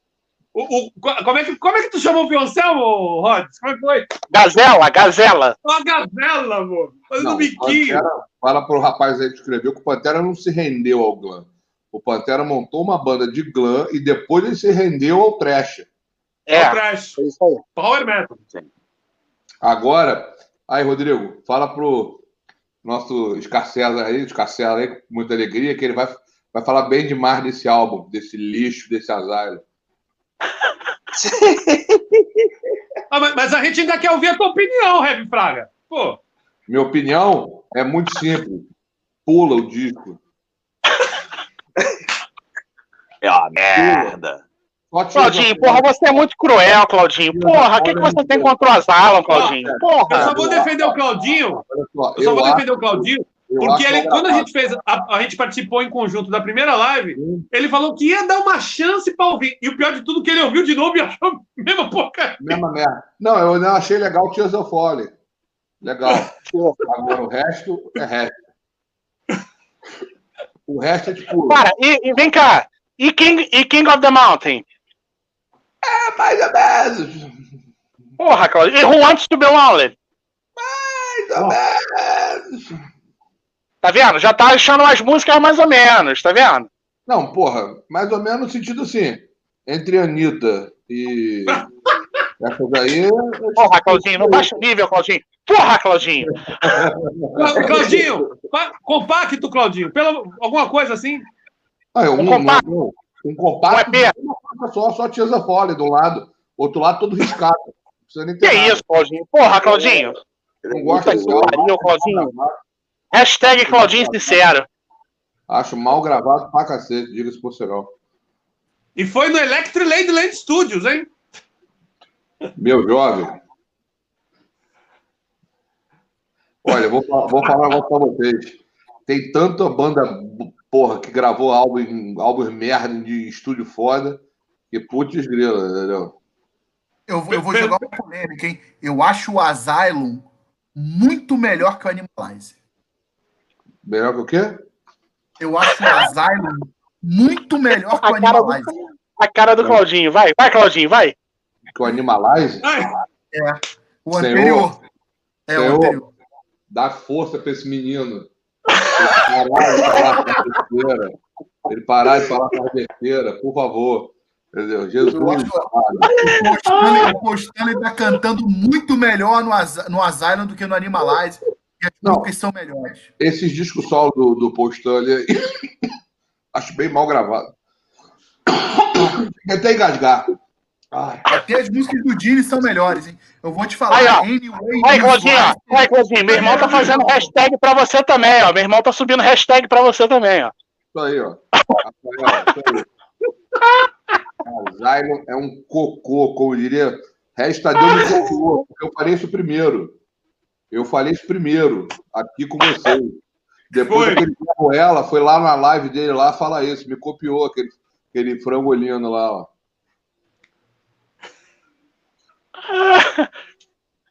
Celcinho, fale sobre a live, Celcinho. A, a live não, porra. Azalo, eu vou pro asilo.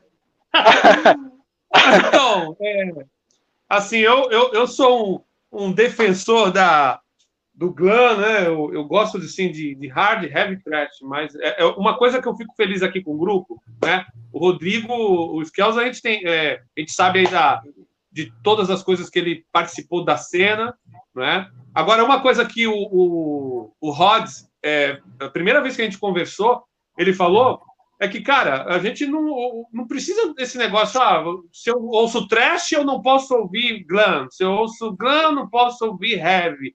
E isso é uma coisa que eu vivi, eu gostava pra caramba, me vestia, embora negão de 1,90m, tinha cabelo comprido, mas eu usava bandana, pintava as de preto, era um universo que eu gosto. Né? Hoje, é, fazer biquinho. Então, e até o, o, Eu não sei se foi o Ale da Playbox que falou a respeito, se foi o, o Gilson, não sei quem que falou a respeito do menu do Baixo Alencar. Quando eu ia para os bailes de metal, que juntava o pessoal para rolar uma festa, rolando disco até umas horas, eu chegava com as minhas bolachas de Asylum, eu chegava com, com a, a Animalize, e eu era meio que é um menudo. Não, isso não é rock. Isso não é rock. Esquece. Então eu sofria muito. Mas assim, voltando pro Asylum, eu curto pra caramba. King of the Mountain. É, ah, Who Wants to Be Lonely? Poxa, é. Se, vamos supor, vai, tira o visual, já que o pessoal não gosta. Se ouvissem os caras com a roupa do Revenge, sonzeira. Muita gente ia falar, ó, porrada demais, bom pra caramba. É, Trial by Fire, I Am Alive, enfim, eu gosto desse disco por completo. Eu não sei se eu consigo falar que é melhor do que o Animalize, mas eu ponho ali, assim, é, é, é uma fase. Tira o visual, já que o pessoal não gosta, mas eu acho uma fase rica se a gente falar de hard rock. Eu acho uma fase muito boa do Kiss. Gosto pra caramba do álbum. E amo Claudinho Sincero. Olha, cara, eu, eu, eu, preciso falar que eu gosto muito do Asylum. Agora, dessa sequência aí dos anos 80, é o, é o álbum que eu acho mais fraco. Eu prefiro até o Hot in the Shade, que não, muita Rodrigo gente não gosta. Não, Hã? Rodrigo não concorda, não. O quê? Que é o álbum mais fraco. Ah, tá, não, eu sei, já, ele já falou. Ele falou. microfone, hein? Rodrigo, você desligou o microfone aí, Rodrigo. Não, pois é, fui eu. Eu, eu, eu. Não, então, eu acho o Hot in the Shade o pior. O pior. Quer dizer, o, não, não, é, eu digo dos anos 80, né? Ah. Porque o pior sem máscara é aquele Carnival of Souls. Aquilo ali, para mim, é uma lástima. Não, mas, mas, não, mas pera aí, isso aí a gente vai, isso aí a gente vai debater na próxima. Vamos debater na próxima. Calma, vamos, vamos, vamos, vamos chegar lá. Vamos chegar, no, vamos chegar lá. Vamos chegar lá. Mas vamos chegar lá. Eu, eu, eu já acho o, o Asylum, mas eu gosto, cara. Acho que tem umas faixas bem legais aqui, outras nem tanto. Mas no geral é um álbum que eu gosto. E é óbvio que eu vou destacar King of the Mountain, Once to Be Lonely, e a Tears Are Falling, que são as faixas que eu mais curto. Galera, vamos passar. na guitarra. Ah, sim, cara. Bruce Kulick, cara, olha só, para mim no Kiss, podem, podem me xingar aí, mas. Me xingar não, que se me xingar eu vou bloquear, mas podem, dis... podem discordar, podem discordar, mas para mim os guitarristas do Kiss, Ace Frehley e Bruce Kulick. Foi você, Rods, que compartilhou no grupo é, que até o próprio Ace falou que o guitarrista que ele mais curte do Kiss depois dele Bruce é o Bruce Foi, foi. Né? Foi. Que, peraí, peraí, Claudinho. Calma aí, Claudinho, peraí. Isso tem que ser printado no da internet brasileira. Claudinho Sincero. Ai, meu Deus deixa do eu falar, céu. Deixa eu falar uma parada rapidinho. Tranquilo. É, eu, eu, assim, a gente está a gente tá falando é, do, do Asylum, mas em 86 saíram duas coisas muito legais né, do Kiss, né? Foi o, foi o primeiro solo do Vinnie Vincent, Vinnie Vincent Invasion. Sim. Aqui, Mais ou menos. É, um descasso, descasso. Com... é com o pessoal que depois formou o Slater? É, não, esse ainda não. Esse, esse é só com, com Dana Strum. É, peraí, peraí, já volto, já volto. E o, o, é com, e o vocal é o Robert Fleischman, que ele cantou no Journey, mas não gravou nada. Ele cantou naquela entre da, da, do, do Greg Holy cantando para o Steve Perry. E, e, e, cara, em 86 também saiu a banda do Mark St. John, o White Tiger aqui, ó. Ah, é, primeiro e único disco dele. Esse é, legal. Isso aí, ó. Legal. Aí o Rod trouxe. Esse aqui, ó. Também. Esse, do Mar, esse do Mark St. John é legal. Esse daí pode é. olhar para a janela. E esse aqui é o White Tiger, né? Esse White Tiger é legal. O Mark St. John só, saiu, só saiu esse disco. É, quem é o vocal dessa banda é o Dave Donato, que ele foi, ele cantou. Ele foi um dos caras que fez teste pro Black Sabbath, né? E até tem, inclusive, demos dele cantando com Black Sabbath no YouTube, aí você pode procurar. É, tem uma apresentação. Tem uma apresentação do Black Sabbath na rádio com ele, ele tocando Junior Rice, que é do Never Say é, é, isso aí, tem, isso tem aí, no, inclusive, no, no YouTube, né? No YouTube. Aí, Rodrigo, aí, Rodrigo. Vini Vincent, é isso aí. Isso aí. Ai, Mas o Bruce Kulick é meu preferido. Preferido de quem? Eu prefiro o Vini Vincent, mas tudo bem. Mas... Eu prefiro o Vini Vincent. Ó, agora eu vou concordar com eu, eu, eu, quando conheci o Rodrigo, eu quando conheci o Rodrigo Talaia, eu falava, eu jurava de pé junto que o guitarrista que eu falava que eu achava assim, eu sou um ex-guitarrista, o Luiz e o Rodrigo que estão me fazendo voltar. E, o, e eu sempre falo, aquilo que eu não consigo fazer, porque o cara é, top. O, eu jurava, falava, não, o Vini Vici é muito rápido, ele, mas ele sabe tocar. Mas depois de tanto voltar assim, raciocinar, eu mudei minha opinião. Eu começo a achar realmente um cara que passa 10 anos na banda, tocando todas as fases, e ele com uma pegada é, própria, mas sem descaracterizar a música, eu virei a casaca e concordo com. Depois do Ace, Supra Sumo, Bruce Killer, que estou junto com o Rods aí. Mas o Rods que me ganhou, hein? é, o, o Emerson, é, o Emerson Mark falou, e o projeto do Peter Chris com o Mark Sanjon. Isso rolou. Inclusive tem umas demos, tá? Se não me engano, são quatro músicas. Só que nunca. É, isso, isso tem aí no YouTube, mas isso nunca foi lançado. É, ele nunca de forma, de forma oficial, tá? É, All Systems Go, vamos chegar lá, vamos chegar lá, vai ser muito foda. Esse é muito bom também. Aí esse segundo é legal.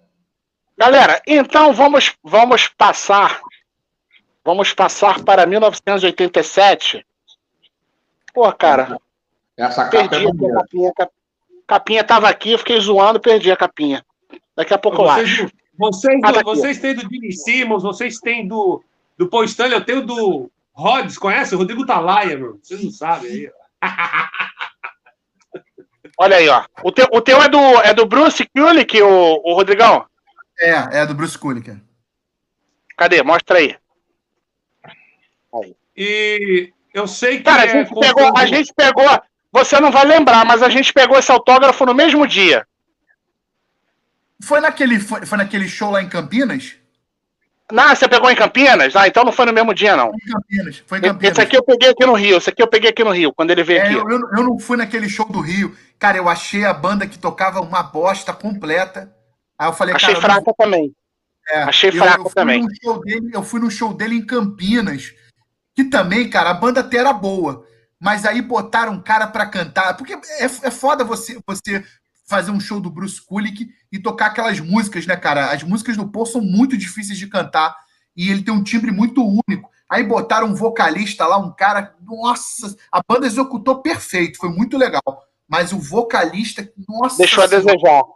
Mas eu, como nunca, eu não, não tinha visto o, o Bruce Kulick é, ao vivo, é, eu não fui no, naquele show do Monsters, é, eu falei, bom, eu quero ver, né? Eu tenho, quero ver o Bruce Kulick pelo menos uma vez na minha vida. Aí fui, e aí peguei Muito os bom. autógrafos dele no. Porra, cara, eu, eu achei que aqui no Rio, cara, eu achei que fizeram um negócio nada a ver, cara. Botaram a porra de uma banda maquiada, cara. Pra tocar é, com o Bruce Kulick. Porra, é, meu irmão. Uma das coisas também que eu não fui, também achei uma. Falei, nada cara, a ver, cara. Mas é aquele negócio, caro. como eu também não tinha visto o Bruce em 94, e, porra, ia ter a oportunidade de estar com ele, né? E, cara, foi legal pra caramba, porque eu fiquei, eu acho que eu fiquei uns cinco minutos falando com ele, cara. Ele pediu pro. Eu tava com a camisa que tinha o rosto dele, tipo, pintado. E aí ele pediu pro empresário dele tirar foto da minha camisa, aí ele tirou foto comigo, a parte. E aí, porra, ele autografou mais coisas para mim. Ele falou, cara, vou autografar mais CDs para você. Aí eu perguntei para ele qual era o CD que ele mais gostava. Ele falou que era o Revenge. E, e, eu perguntei, qual, tem algum trabalho que você gravou com Kiss que você não gosta? Aí ele falou Hot in the Shade.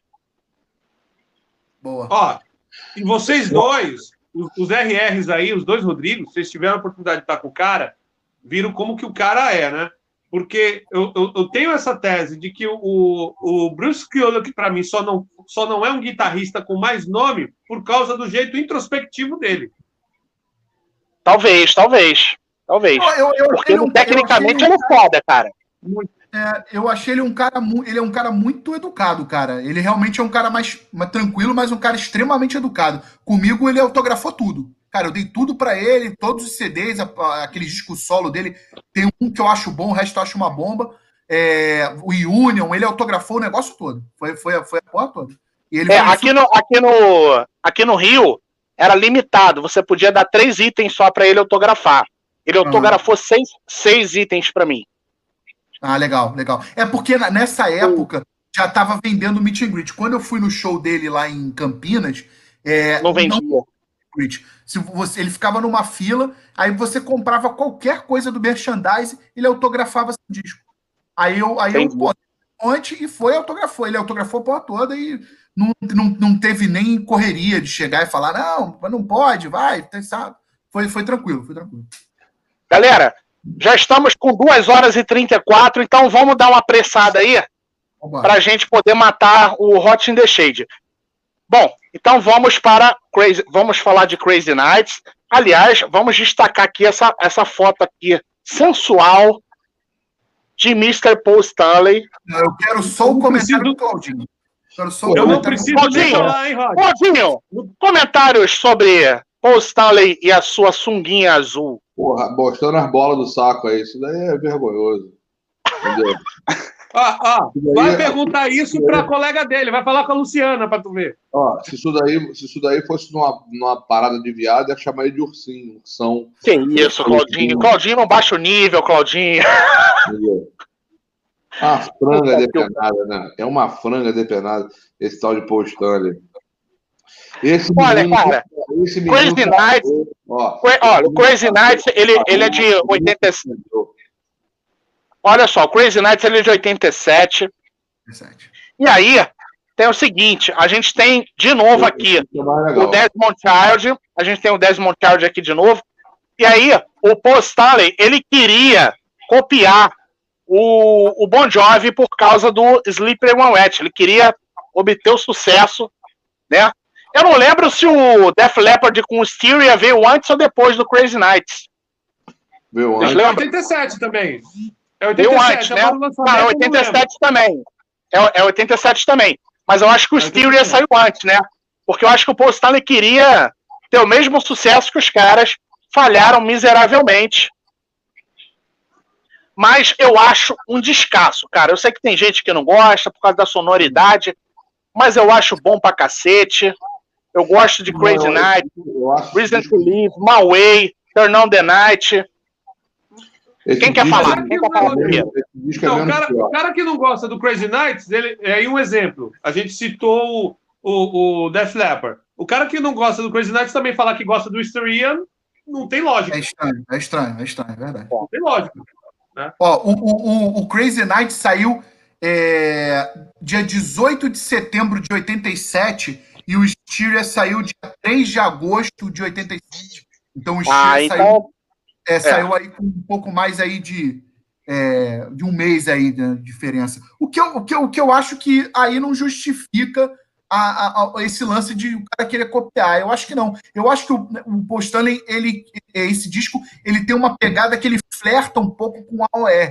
Eu acho que ele é um som muito polido, teclado muito na frente, a guitarra já não com muito peso, uma, uma tira um pouco, tira bastante grave do disco eu acho que ele tem uma, uma, uma, uma, uma produção ele um pouco mais polida. Eu... Mais polida. Você observou bem, Rodrigo, você, você observou bem, teclado mais na frente. Na, na cara. Tanto é que, por Reason to Live, para mim, eu, eu, eu, acho esse disco, para mim, é. Vão me xingar, óbvio, mas é a melhor performance vocal do Paul Stanley. É foda. Eu tá cantando absurdamente nesse disco. Ele e ó, e tem, um de, e tem um detalhe, tem um detalhe. O, o vídeo de. O, vi, o vídeo de Reason to Live é foda também. É. Ô, ô Salsinho, ô Salsinho, bota o teu microfone no mudo, pode falar com a, com a Lu. Bota o microfone no mudo aí, pô. E, inclusive, cara, eu acho a Reason to Live, a, pra mim, é, é a minha balada favorita do Kiss. Tá? Pra mim é um, um arregaço. Fen... Pô, total. E eu acho. E tem aquela coisa também do teclado. É, é, é, do, do, do Bruce Kulick tocando teclado e tal. E, cara, eu acho que isso aí vem do Van Halen, Ed Van Halen, 51. Sim. Eu acho que a influência é mais por aí, é mais nessa pegada aí. Mas as, a, a, é, é, nessa pegada mesmo, e as, e as bandas estavam todas é, indo por esse caminho, porque, como o Rod falou, embora não repetiu o sucesso de Sleep Run With, né, que inclusive, assim, no caso do Bon Jovi tem até uma pegada mais country music que o Kiss não tem, é, é um álbum de hard rock norte-americano.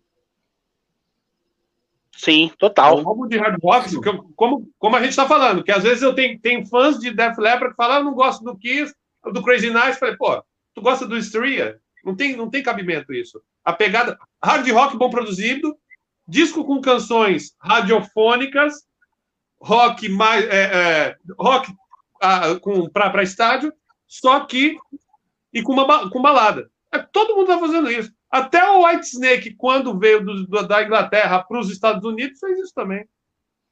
Esse disco é legal. É legal, Claudinho? Pera aí, rapidinho. Antes, antes, você, antes do Claudinho Sincero falar, deixa eu só fazer uma pergunta aqui para vocês, ó.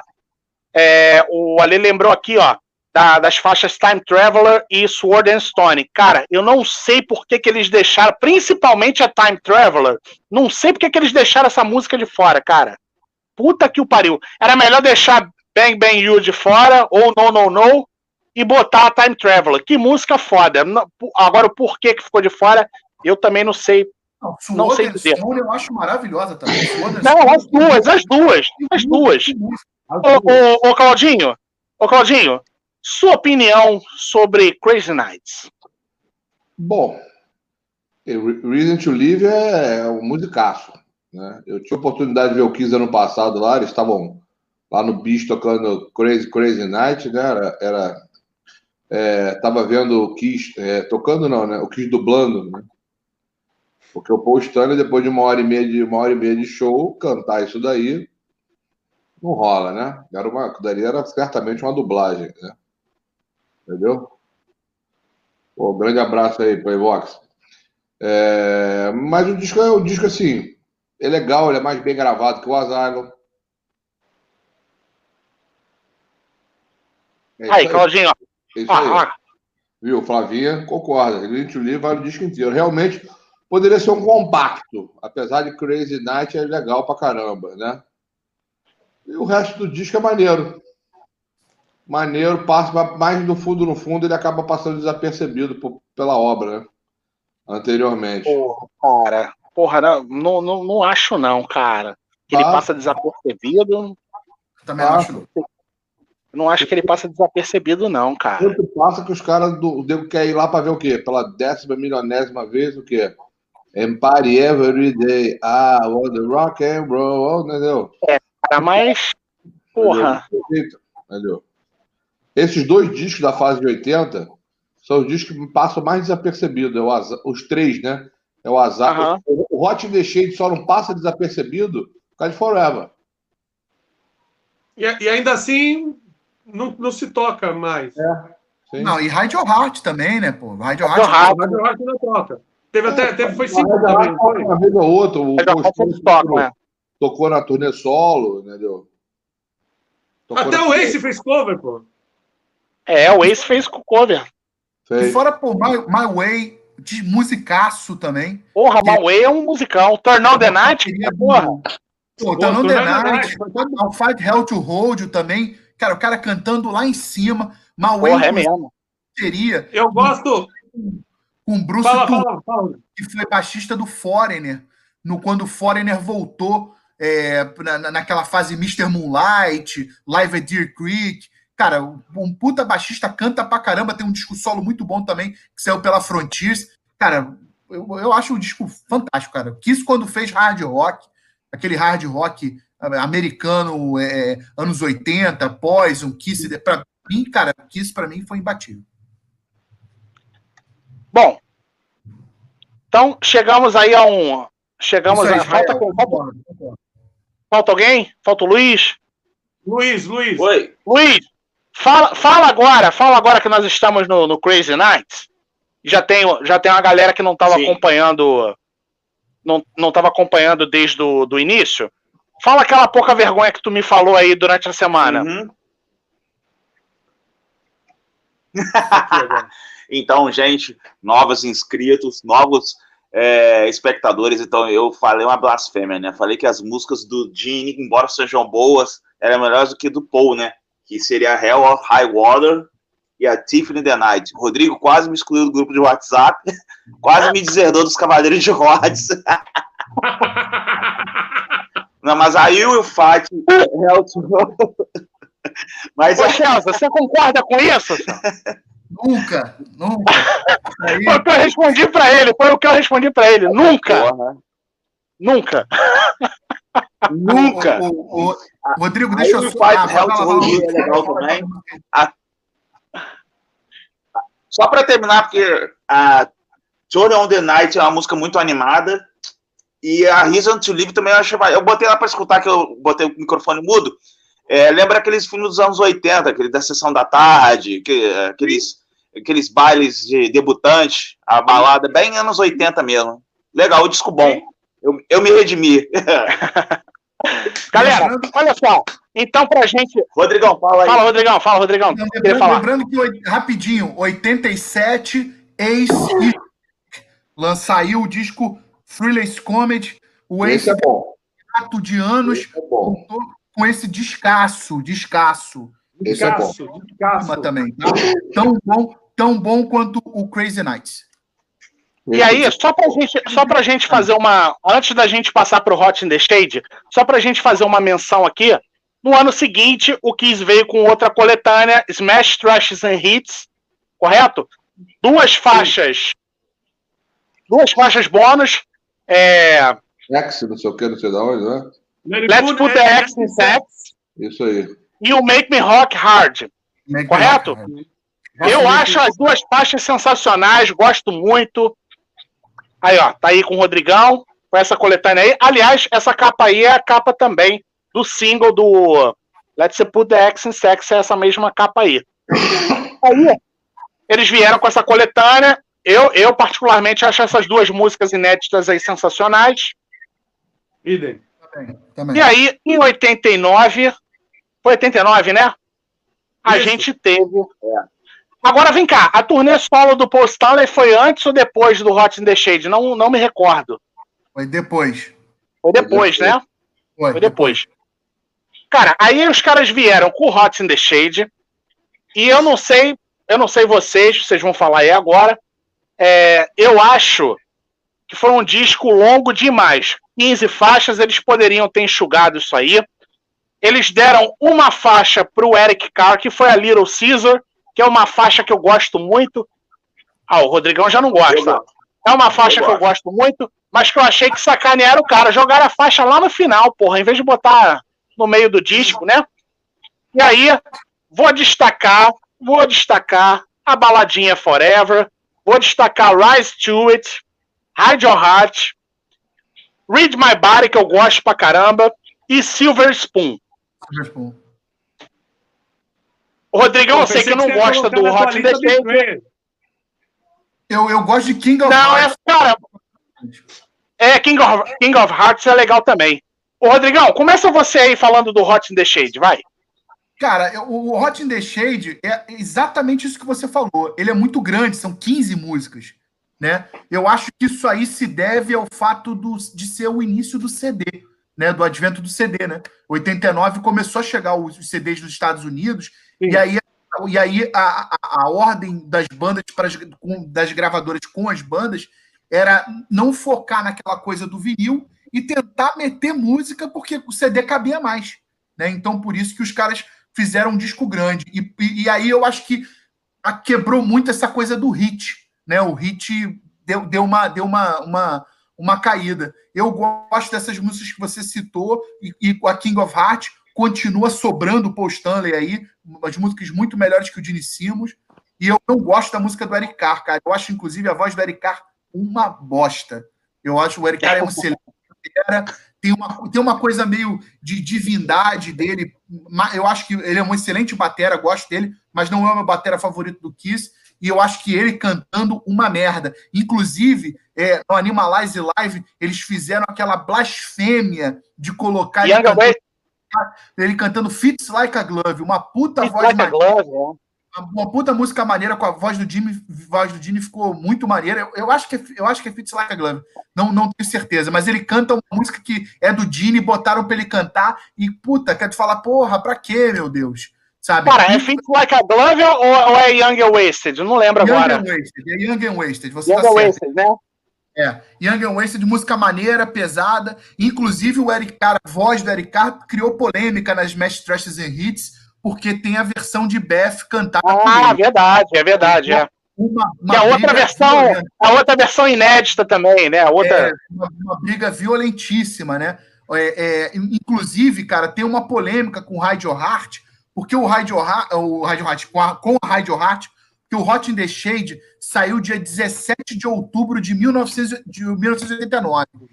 E o Ace Frehley, quatro dias antes, ele lançou esse álbum aqui, ó. Trouble Walking. Ah, é, Trouble Walking, Trouble Walking. Esse disco é quatro é, dias antes e ele tem também uma versão de Hide Your Heart também. Sim, verdade, verdade. Então, esse disco aqui, Trouble Walking, é um descasso. Recomendo. Tem back vocal do Peter Chris nesse disco e back vocal dos caras do Skid Row também. Vale muito a pena. Ele saiu quatro dias antes e tem a mesma música que o Kiss gravou também, é, essa. O, a, vale lembrar outra coisa também do Hot in the Shade. O Hot in the Shade foi a primeira parceria é, do Gene com o Tommy Taylor no Kiss. Não estou falando de Black and Blue. E a música, se não me engano, acho que a música. É, acho que Betrayed, se não me engano, é isso aí, descasso. A música Betrayed, ela foi feita pelo Gene Simmons e pelo, pelo Tommy Taylor. E ele canta muito. Betrayed, ele dá um agudo lá no final. É, muito bom. É, muito boa essa música. Aliás, deixa eu só mostrar aqui que a minha versão também é autografada pelo Bruce Kulick. Minha também. Claudinho, Claudinho, Hot in the Shade, Claudinho.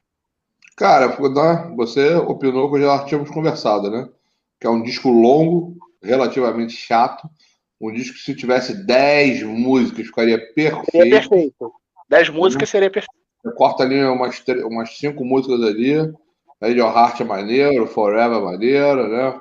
Eu, eu, gosto de, eu gosto de Cadillac Dream. É, Cadillac, Cadillac Dreams. Aliás, Cadillac Dreams tem, tem até uma, uns metais, né, cara? Eles botaram tipo uns metais, né?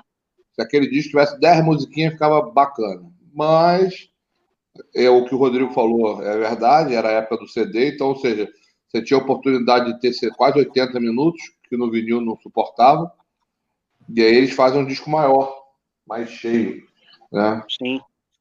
E depois teve o parangolhado, depois ali acaba a turnê, se eu não me engano, o Eric K já tá já... Adoentado? Oi? Ele já estava doente já nessa época? Eu não me não lembro, lembro. Se, se, se, ele, se, ele, descobriu a doença na turnê, ou se ele descobriu a doença quando estavam gravando, o problema que ele teve. Mas ali já, já, já, já tá no. O rapazinho partir missão, né? Entendeu? É.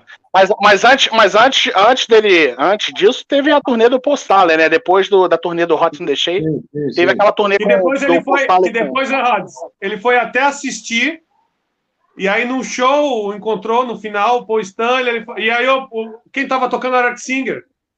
Eric Singer e Bob Kulick. Né? É, é, aí ele, ele, ele pega e fala pro, pro, pro Você vai ser baterista do Kiss. E ele tava, e, e, e, eles estavam brigados, ele e o, o Paul Stanley, né? O, ele e o Paul Stanley estavam brigados, estavam brigados. Entendeu? Eles estavam de treta, os dois lá. Um, um, inclusive, um, inclusive um roubou, um roubou a, a, o negócio de passar a unha do outro, aí eles brigaram, né? Puta que pariu. do outro, né? Não, inclusive, Rodrigo, deixa eu te falar uma, uma coisa. É, não sei se está naquele livro, eu não sei se está no livro no, no, Por Trás da Máscara, mas é algum desses livros aí. É, essa, essa turnê do Hot in the Shade não terminou pela doença do, do, do Eric Carr, né? E aí, ah. eles fizeram a, a turnê Kiss My Ass foi uma turnê para finalizar esses shows do, do, do Hot Hot Inclusive, justifica a esfinge no palco uh, do, do show de 94. Porque... Caralho, fizeram anos depois, né, cara? É, eles fizeram, eles fizeram depois. E eles, essa turnê do Kiss My Ass foi uma turnê para finalizar né? E eles utilizaram o, o, o, palco do Hot in the Shade. Do Hot in the Shade. Por isso que eles utilizaram aqui é, esse, a esfinge naquele show do Monsters of Rock. Inclusive, não sabia disso aí, não. Hot in the Shade vendeu menos que a coletânea Smash Trashes and Hits. Tá? Ele foi Caramba, só nos Estados, nos Estados o, o, ele foi só disco de ouro nos Estados Unidos e ele foi platina dupla. O Smash Trashes and Hits foi platina dupla na, na, no, no, nos Estados Unidos. Tá? É, mas é, é, isso daí a gente até repete a, aquela coisa que o Claudinho fala, né? É, você pega uma coletânea de tem um monte de clássico do Kiss, né, da sua fase áurea, aí comparando com a fase posterior é, é meio complicado a concorrência. Só que aqui no Brasil é, eu me recordo que esse disco, como Forever entrou na trilha sonora de uma novela, é, arrebatou uma nova geração de fãs do Kiss. Ô Luiz, Luiz. Oi. Luiz, Oi. você me ouve? Você me ouve? Fala, ovo. Tô escutando. Tô escutando, tô escutando. Ovo. Fala igual aquele cara do, do aquele, igual aquele cara que deu entrevista lá pro, pro Bom Dia Rio. Ovo sim! Olha só. Suas considerações sobre o Hot in the Shade. Quero suas anotações. Ah, igual eu concordo com vocês que o disco é muito longo. Ele não tem muitos riffs, né? Ele tem mais uma, uma base pesada. Aí o que eu destacar é a Radio Heart, né? A Betrayed, Boomerang, Love and Slap in the Face. Aí a Forever, né? Que é o clichê, mas é uma linda música também. Um, é um bom. É, parece que foi tipo uma trinca, né? Dos anos 80. Crazy Nights parece que foi um, um segmento, né? Pelo que eu consigo perceber assim. Mas claro que Crazy Nights é bem melhor, né? Mas é um bom disco. Oi? Agora, olha só, falta, falta só o Celso falar, né? Mas eu não sei se vocês têm essa sensação Sim. também. Eu não sei se vocês têm essa sensação. Parece que as pessoas têm vergonha de falar, cara, que gostam da Forever. Você sabe quem abriu? Você sabe quem abriu essa turnê do Kiss no Estados Unidos? Eu percebi isso também. Quem abriu, Claudinho? Quem abriu? White Lion. White Lion. White Lion. Quando isso? Quando? White Lion. 89. A primeira parte ah. do evento é o White Lion. Pô, que, que, eu, que eu amo o Vitor Brato, o guitarrista, cara. Bom demais. Depois foi o Ted Nugget, o Ted Nugget. Uh! Ted Nojento, Ted Nojento. Entendeu? Cat Scratch Fever! Aí teve um show que abriu foi o Helix. Pô, maneiro, entendeu? E depois, outra parte foi o Andrax. Porra! Entendeu? São fãs da banda. Fizeram até versão de Xi. Sim, sim, sim. Ah, essa camisa aí do Rodrigão é maneira, hein? Sim, sim. É do primeirão, do primeirão. Primeirão. Primeirão. É, com o New Turbo. O New Turbo. Eu sigo ele no Instagram, é muito engraçado. Entendeu? Eu Galera, deixa, deixa, deixa o Salsinho falar a, a, as impressões dele de Hot in the Shade pra gente finalizar. Aliás, antes do Salsinho falar, mais uma vez, agradecer a todos aí que participaram com a gente, que interagiram, que discordaram, que concordaram. Quem não é inscrito, por favor, se inscreva. Deixa aquele like maroto aí pra gente. A galera que xingou o Claudinho. E ó, morte horrível Pink Floyd. Morte horrível Pink Floyd. fala, Celcinho, fala, Hot in the Shade. A próxima live vai ser sobre Pink Eu falei, só para encerrar, eu falei pro Claudinho, eu falei, pô, uma das frustrações que eu tenho de não ter visto, né, ao vivo foi o Van Halen. E eu falei para ele, pô, eu vi um Pink Floyd genérico, porque eu vi o Roger Waters, aí e não vi o David Gilmer. Como é que tu falou? Perdeu nada. Perdeu nada. Vai, não, vai, sim, fala sobre o Hot in the Shade. Hot in the Shade. Hot in Shade, o visual começa a ficar um pouco mais sereno, não é tanto é, não é tanto espalhafatoso, já começa a ficar um pouquinho mais sereno.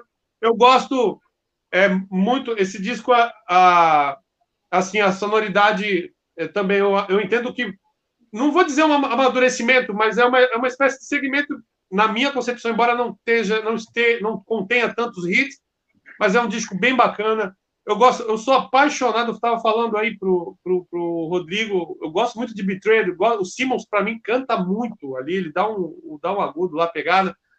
Gosto de uma música também chamada Rise Do It, que inclusive desse disco é a favorita dali, né? Até o clipe é muito bacana que aparecem eles no final, no que, final. Estavam, que estavam ali no, nos anos 70, colocando, ele fala, não, a gente é, somos o Kiss, podemos, podemos tirar maquiagem, podemos, teremos sempre o Kiss, podemos fazer alguma coisa. Rise Do It é muito legal. É, Radio Heart, que aqui o Yahoo assassinou, né? Fez para-raio, mas tudo bem. Porra, mentira, e... é sério isso, cara? É, pô. É. Caralho, então passei ileso, passei ileso disso aí, cara. Cara. Passei ileso, passei ileso.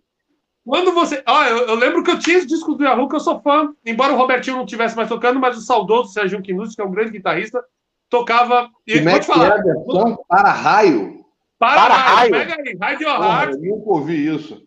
Eu acho que Nem é do eu, eu Eu acho que é, é do Yahoo 4. Do 4, Rodrigo? Eu 4. acho que é. Não, é, do 4. Isso mesmo. Que, isso mesmo. Aí você. O, a, ba, a base, você pensa que vai entrar o Kiss. Quando entra a letra, meu Deus. Mas enfim. Hide Your Heart, curto demais. E Forever, eu não vou nem falar, né? É, eu vejo. Porra, sensacional. Pessoas... Aquele solo do Bruce Kulick, puta que o pariu, sensacional. Você viu nessas, nesses vídeos que ele postou nas redes sociais dele, ele fazendo a mesma pegada no violão, cara, fazendo os, o, os arpejos ali. O, e, cara, olha, vou te, ó, vou te falar. Embora muita gente aí, porra, fale mal do, do Tommy, porra, tecnicamente é um baita guitarrista, é um, é um cara que faz um trabalho que ele é tolhido, ele é tolhido, que os caras acham, ah, meu irmão, tu copia o Ace Frehley, os movimentos, então o cara não imprime ali a, a pegada dele, ele é obrigado a fazer o que a chefia manda. Cara, lá no Cruzeiro, o Tommy fez um solo da Forever. E aí ele até cara, ele acabou de fazer. A brincadeira era o seguinte: ele fazia o solo e a galera tinha que adivinhar de qual música que era né? Então ele foi fazendo solo aí de várias músicas. Aí quando ele fez o solo da, ele fez o solo da Forever. E aí ele falou assim, ó, um solo do grande Bruce Kulick, cara. Esse solo aqui é sensacional. O cara fez questão de exaltar o, o Bruce ah. Kulick e o solo da Forever, cara. Isso, mas isso, então, o, o, a gente, que nem outras pessoas perguntam às vezes, é, sobre o Tommy Tamer, é, é aquilo. Ele, ele, ele poderia é, empregar a marca dele, é claro. Assim, ele é um grande guitarrista também, né? Mas como você falou, ele é pago para fazer aquilo. Só que eu respeito muito, eu respeito muito ele pela fidelidade. E outra coisa, que muita gente que não conhece de Kiss até é, é, uma, é, é algo assim. A, se nós temos Kiss ainda tocando hoje, desde os tempos da Reunion Tour, é graças a Tommy Tyre. Se não fosse Tommy Tyre, né? É, treinando com, com o Peter. Se não fosse o Tommy Tyler, inclusive, ele dizendo que é, foi meio estranho. Ele, sendo fã do Ace, mostrando pro Ace como que eram os solos que o Ace não lembrava mais. É um negócio louco, que né? é isso?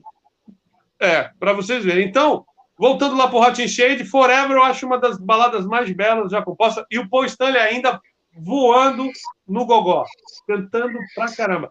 É uma frustração que eu não vi essa música ao vivo. Eu fui no show de 94, mas não tocou. Não tocou. Qual? Forever? É, não, não teve. Forever não teve. Nem Forever, nem, nem Rock and Roll Night.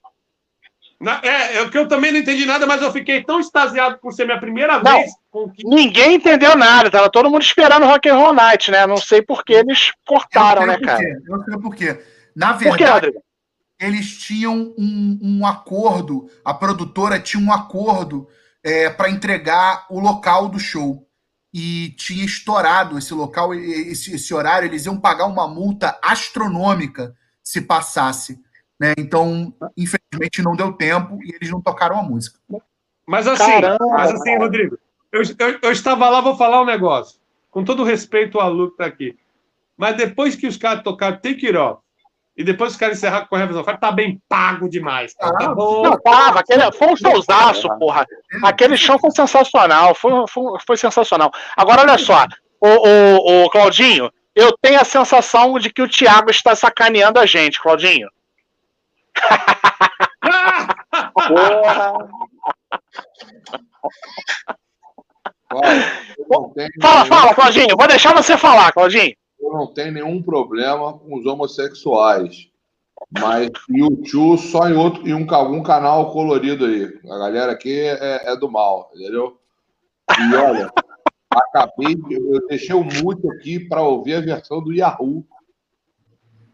Para Cara, sem palavras. Eu vou até depois escutar não. com calma. Eu, eu tô até com medo, cara. Eu tô até com medo. Não, o instrumental grupo. é maravilhoso. O problema ah, tu mandou é... no grupo, Claudinho? Tu mandou no grupo? Botei. Cara, ah, depois eu vou ver. Para raio, tá aqui. E a letra, ele se fudesse. Eu falei, ih, solta um palavrãozão no meio da letra. Eu falei, eita, eita, para mulher. Falei, vou pagar isso aqui, vou vir depois em calma, com calma. Porque eu não sabia dessa informação. Olha só, antes da gente finalizar, Rodrigão, você quer falar um pouquinho aí sobre o seu trabalho aí de produção de shows pra galera? Ou deixa para uma próxima live? É você que sabe, você que sabe. Que que você, você quiser fazer um breve, um breve resumo aí? Cara, eu, eu, trabalho, eu trabalho com shows desde 2004, né? A gente trabalha com produção. Atualmente eu trabalho com três produtoras, duas de São Paulo, uma do Rio. E eu faço management de duas bandas daqui. Uma é o Azul Limão, que é uma banda de metal dos anos 80 antiga, né? É, eu tô com eles desde 2018. É, e, e, e, atualmente eu também trabalho com uma banda chamada The Troops of Doom, que é a banda do Jairo, Jairo do Sepultura. que foi guitarrista do Sepultura. Eles, Sepultura. eles voltaram é, e lançaram um EP chamado The Rise of Heresy, tá aí vendendo aí nas lojas aí. É, um, é, é, é o retorno do Jairo àquele som inicial do Sepultura do Mob Divisions e do Bestial Devastation. E eu trabalho é até o título de uma canção, né? Hã? Sim, é. é o título é, de uma canção. Isso, é o nome de uma canção do Sepultura. E aí, no caso, eu trabalho com três produtoras, uma daqui do Rio, um stage agência, e duas de São Paulo, que é a Liberation, é, que eu trabalho com shows só aqui no Rio deles, né? e uma produtora chamada Venus Concert, que essa produtora eu faço exclusivamente, só trabalho como tour manager. E tá, então aí, né? Esse ano eu trabalhei até março, né? Aí por conta da pandemia as coisas foram adiadas para o ano que vem, mas aí vai ter muita coisa bacana aí ano que vem, quando liberar essa situação toda. Aí espero que o mais breve possível.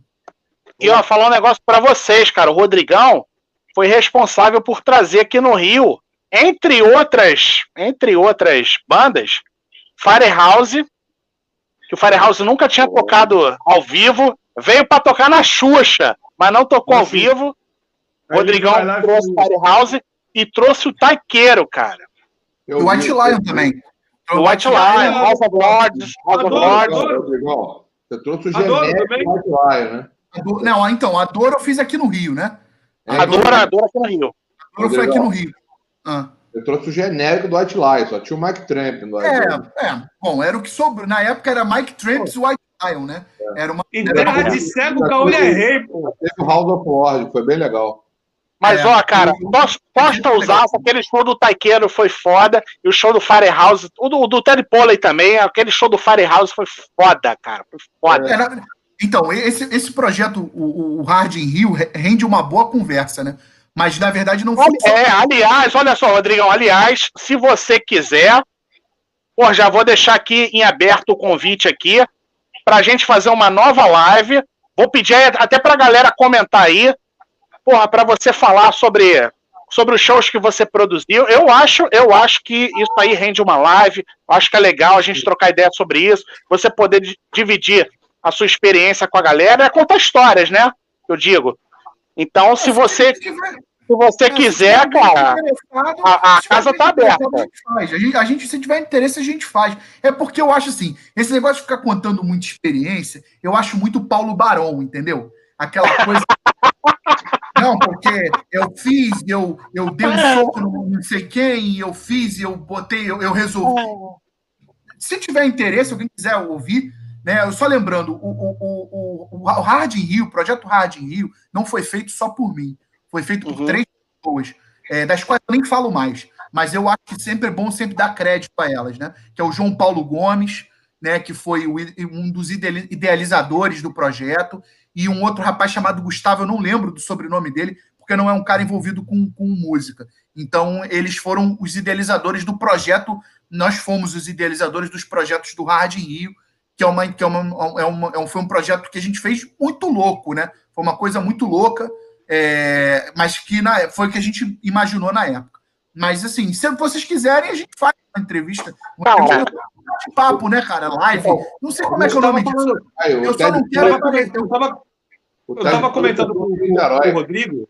Eu estava comentando com o Rodrigo que o que é interessante é porque é, muita gente não entende como que funciona essa questão. E como você falou, não, para não parecer meio Paulo Barão quando fala, mas esses bastidores são muito interessantes. Também acho, pode, cara. A gente pode, Também a gente acho. pode falar de produção. Eu acho que como, eu acho que como bate-papo, cara, eu acho que é interessante, cara. De repente, de, de repente deve ter histórias aí de bastidores que são divertidas e tal, que acho que vale a pena sim. você contar. A gente sim, pode combinar sim, isso aí. Vamos sim, vamos sim. Galera, então, é, mais uma vez, agradecer a participação do Rodrigo Schelza, do Heavy Fraga, do Celso Cage e do Luiz Prat. Galera, muito obrigado aí, mais uma vez, pelo tempo de vocês aqui. Muito obrigado a todos que acompanharam a gente, todo mundo que interagiu. Mais uma vez, vou pedir para a galera que não é inscrita, se inscreve aí no canal, deixa o like. Rodrigão, tuas últimas considerações aí, fica à vontade. Obrigado, Rodrigo, mais uma vez pelo convite. Claudinho, Celso, Luiz, foi um prazer estar com vocês aí. Quando quiser, pode me chamar. Discografia comentada do Kiss, parte 3, parte 4, parte 5. Faremos, parte... faremos.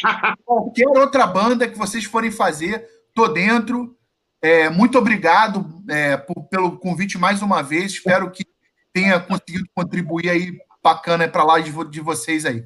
Valeu, galera. Obrigado. Obrigado. O cone do Heavy Fraga. Ele dando os parabéns para todo mundo pro meu clone. Meu clone Fala, Claudinho. Não, eu queria, pô, eu já né, agradecer a todo mundo aí, é sempre divertido. O Rodrigão é com a gente aí da primeira vez aí, entendeu? Já é da velha guarda aqui do Rio, sofredor, junto com a gente, entendeu? nosso Rubinho Barrichello, nosso Rubinho Barrichello, que, que sempre quase mata Rodrigo do coração.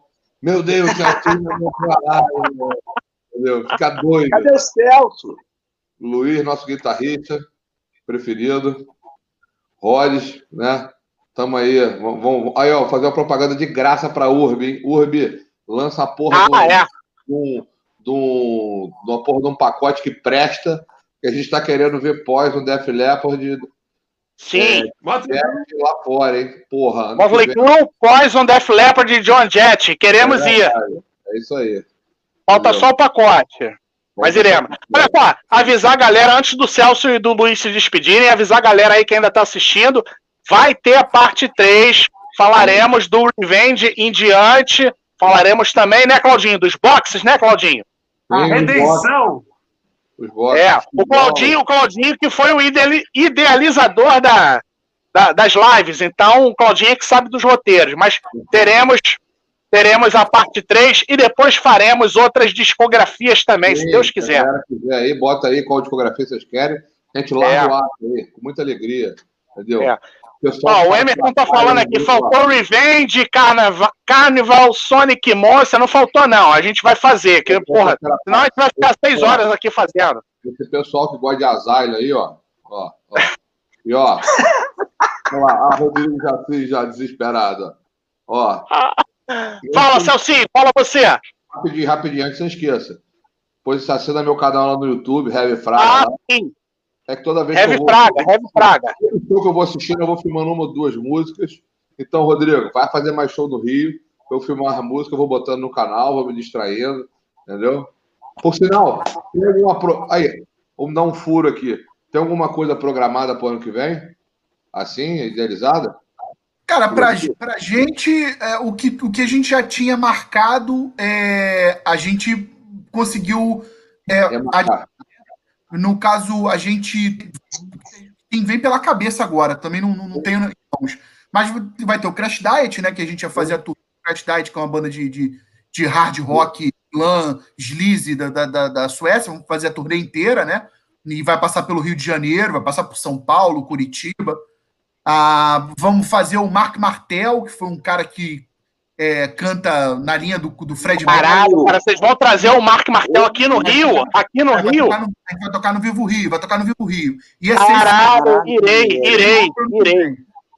Irei. É, Ele é muito foda. Coisas, tem outras coisas aí, cara. A gente vai fazer um festival aí é, chamado We Are One, que são de bandas. Vai ter o Millen Collin, é, Satanic Surfers, é uma hardcore.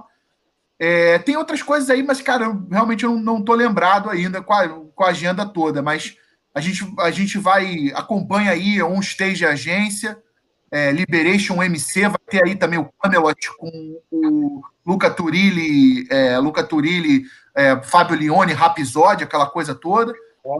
É, vão ter, vai ter um monte de coisa aí bacana, cara, porque a gente vai a gente remarcou a princípio né, para o ano que vem. Sim. E eu espero que até lá, né? Coisa assim. Rodrigão, Rodrigão, Rodrigão, quando é que vai ser o Mark Martel? Cara, eu tenho que dar uma olhada. Peraí, só um segundo, cara. Eu vejo isso agora. Ah, porra, bom saber, cara. Bom saber. Ah, o Mark Martel vai ter em São Paulo, né? Vai ter, vai ter aqui no Rio. Aqui. Vivo Rio, né? Que você falou, Vivo Rio. Isso, no Vivo Rio. Vai ser um show, é The Queen, The Ultimate Queen Celebration. Porra, irei ah, com certeza. Está é, marcado para o dia 2 de abril de 2021. Meu aniversário. Dia do meu aniversário. Comprarei, comprarei no ingresso. Olha o motivo aí. Olha o motivo aí. Vou ver. Aí. Comprarei no ingresso. Vai ter aí, vai ter aí o vai ter show, né? Ele vai cantar aí só Queen, vai ser um show especial de Queen aí. Ah, aí, show de bola, meu irmão. Sensacional, esse cara é foda demais. Sim, Celcinho. Vai você, Celcinho. Bem, mais uma vez, agradecer de coração a todos os que estão acompanhando, quem entrou, saiu, voltou, enfim.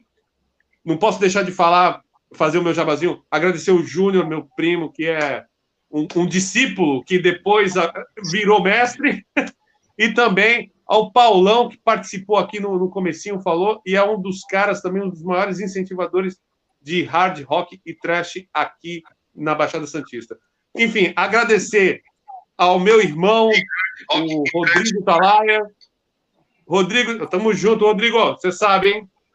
Rodrigo Skelzo também, prazer enorme. A gente assim comenta muito de você. Quando o Rodrigo falou do, que você iria ver, a gente sentiu, sentimos muita honra, muito privilégio, até porque você tem muita coisa para passar, Sim. muita coisa para falar. E, e aquilo, todo mundo, acredito que o Rodrigo já fala por si só.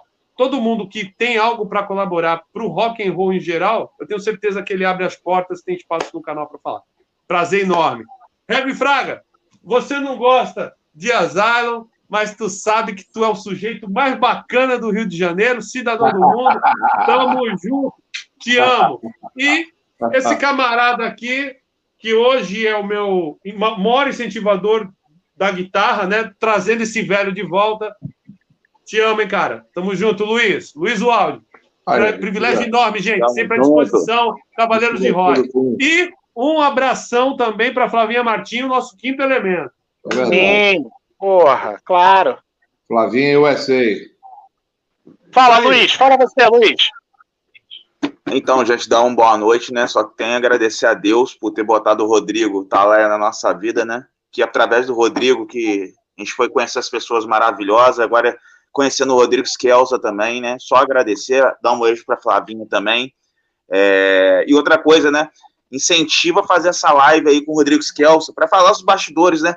Para que muita gente, até gente que mora aqui no interior, igual eu sou músico, mas não estou tocando em banda, a gente quer saber como que as dificuldades, né? Os bastidores, os problemas que dá. Você como promotor até para ah, teve uma situação, tive que resolver isso, porque eu sei que vocês têm que se desdobrar para fazer, acho que vai ser interessante. Só não pode falar espanhol igual o Paulo Barão, que aquele espanhol ninguém entende, né? Não é espanhol, não, é mexicano, hein? É mexicano. mexicano. Ele é mexicano, era. É. Show. E Deus abençoe todo mundo. Para falar a verdade, ele fala um dialeto que não dá para entender, né? É, não dá. Ele entende, né, cara? E ele a única coisa que eu, que eu gosto não, cara, mas, ele fala é quando ele diz que o, que o simpaticíssimo rapaz lá da caneca é um mal amado. Mal é, amado. Aí, ele tem toda a razão, aí. ele tem toda a razão. Mas, ó, cara, eu tenho certeza que o, o Rodrigão, a gente fazendo essa live aí, para ele contar questão de produção de shows, eu tenho certeza que não vai ser nem um pouco Paulo Barão, cara. Eu acho que vai não, ser bem não. interessante. Com certeza não. Com certeza vai não. Vai ser bem interessante, cara. Não, é porque assim, ó, o, o receio do Rodrigo é, é que fosse que ele ficasse é, parecendo o Paulo Barão, mas acho que não vai rolar isso, não, cara. Vai ser bem legal. Esse negócio de live, esse lance de live, assim, de fazer é, um bate-papo, entrevista, é, parece que, assim, ah, o cara tá fazendo porra pra se mostrar, não sei o que. Não, não. Eu, eu nunca, eu nunca me, me interessei em fazer esse tipo de coisa. O que eu, o que eu, acho, o que eu acho legal no canal, de, do canal, do teu canal Rods Online, é que, assim, você é um cara que gosta genuinamente e você faz porque gosta. Você não faz para parecer.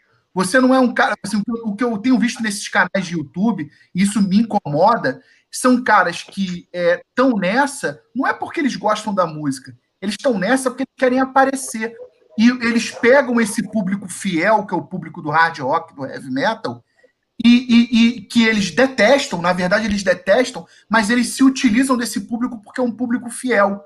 Que eu acho que é o exemplo do próprio Regis. Ele é um cara que ele não curte aquilo, mas ele faz. É, o barato dele é fazer é, programas para falar, porque ele sabe que vai criar repercussão mais do que em qualquer outro estilo. Entendeu? Então, Sim. isso assim, é uma coisa que me incomoda. Por isso que eu acho que vale. A, eu acho eu, eu dou muito crédito pro teu canal, Rodrigo. Porque você é um cara que você fala do que você gosta. E ponto. Você não tá, você não tá para ter like, para aparecer aqui, ali, aquela coisa. Você fala porque você gosta. É pro teu público, vê quem quer, gosta quem quer. É, é simples, entendeu? Por isso que vale, vamos fazer, vamos fazer essa live falando de produção. Vamos fazer, cara, vamos fazer. É bate-papo, entendeu? Ninguém é bate-papo, é isso aí. Eu não tô aqui para ficar. A gente não tá aqui para criar polêmica. Ah, porque eu é, peguei fulano pelo colarinho. Ah, porque eu botei a, o dedo na cara do Joey DeMaio e falei não sei. Entendeu? Isso, isso aí, eu acho que é polêmica besta, sabe? Eu acho que um cara que não deveria nem falar isso. Eu acho que você queima filme. Eu acho que a gente tem que falar sobre as experiências.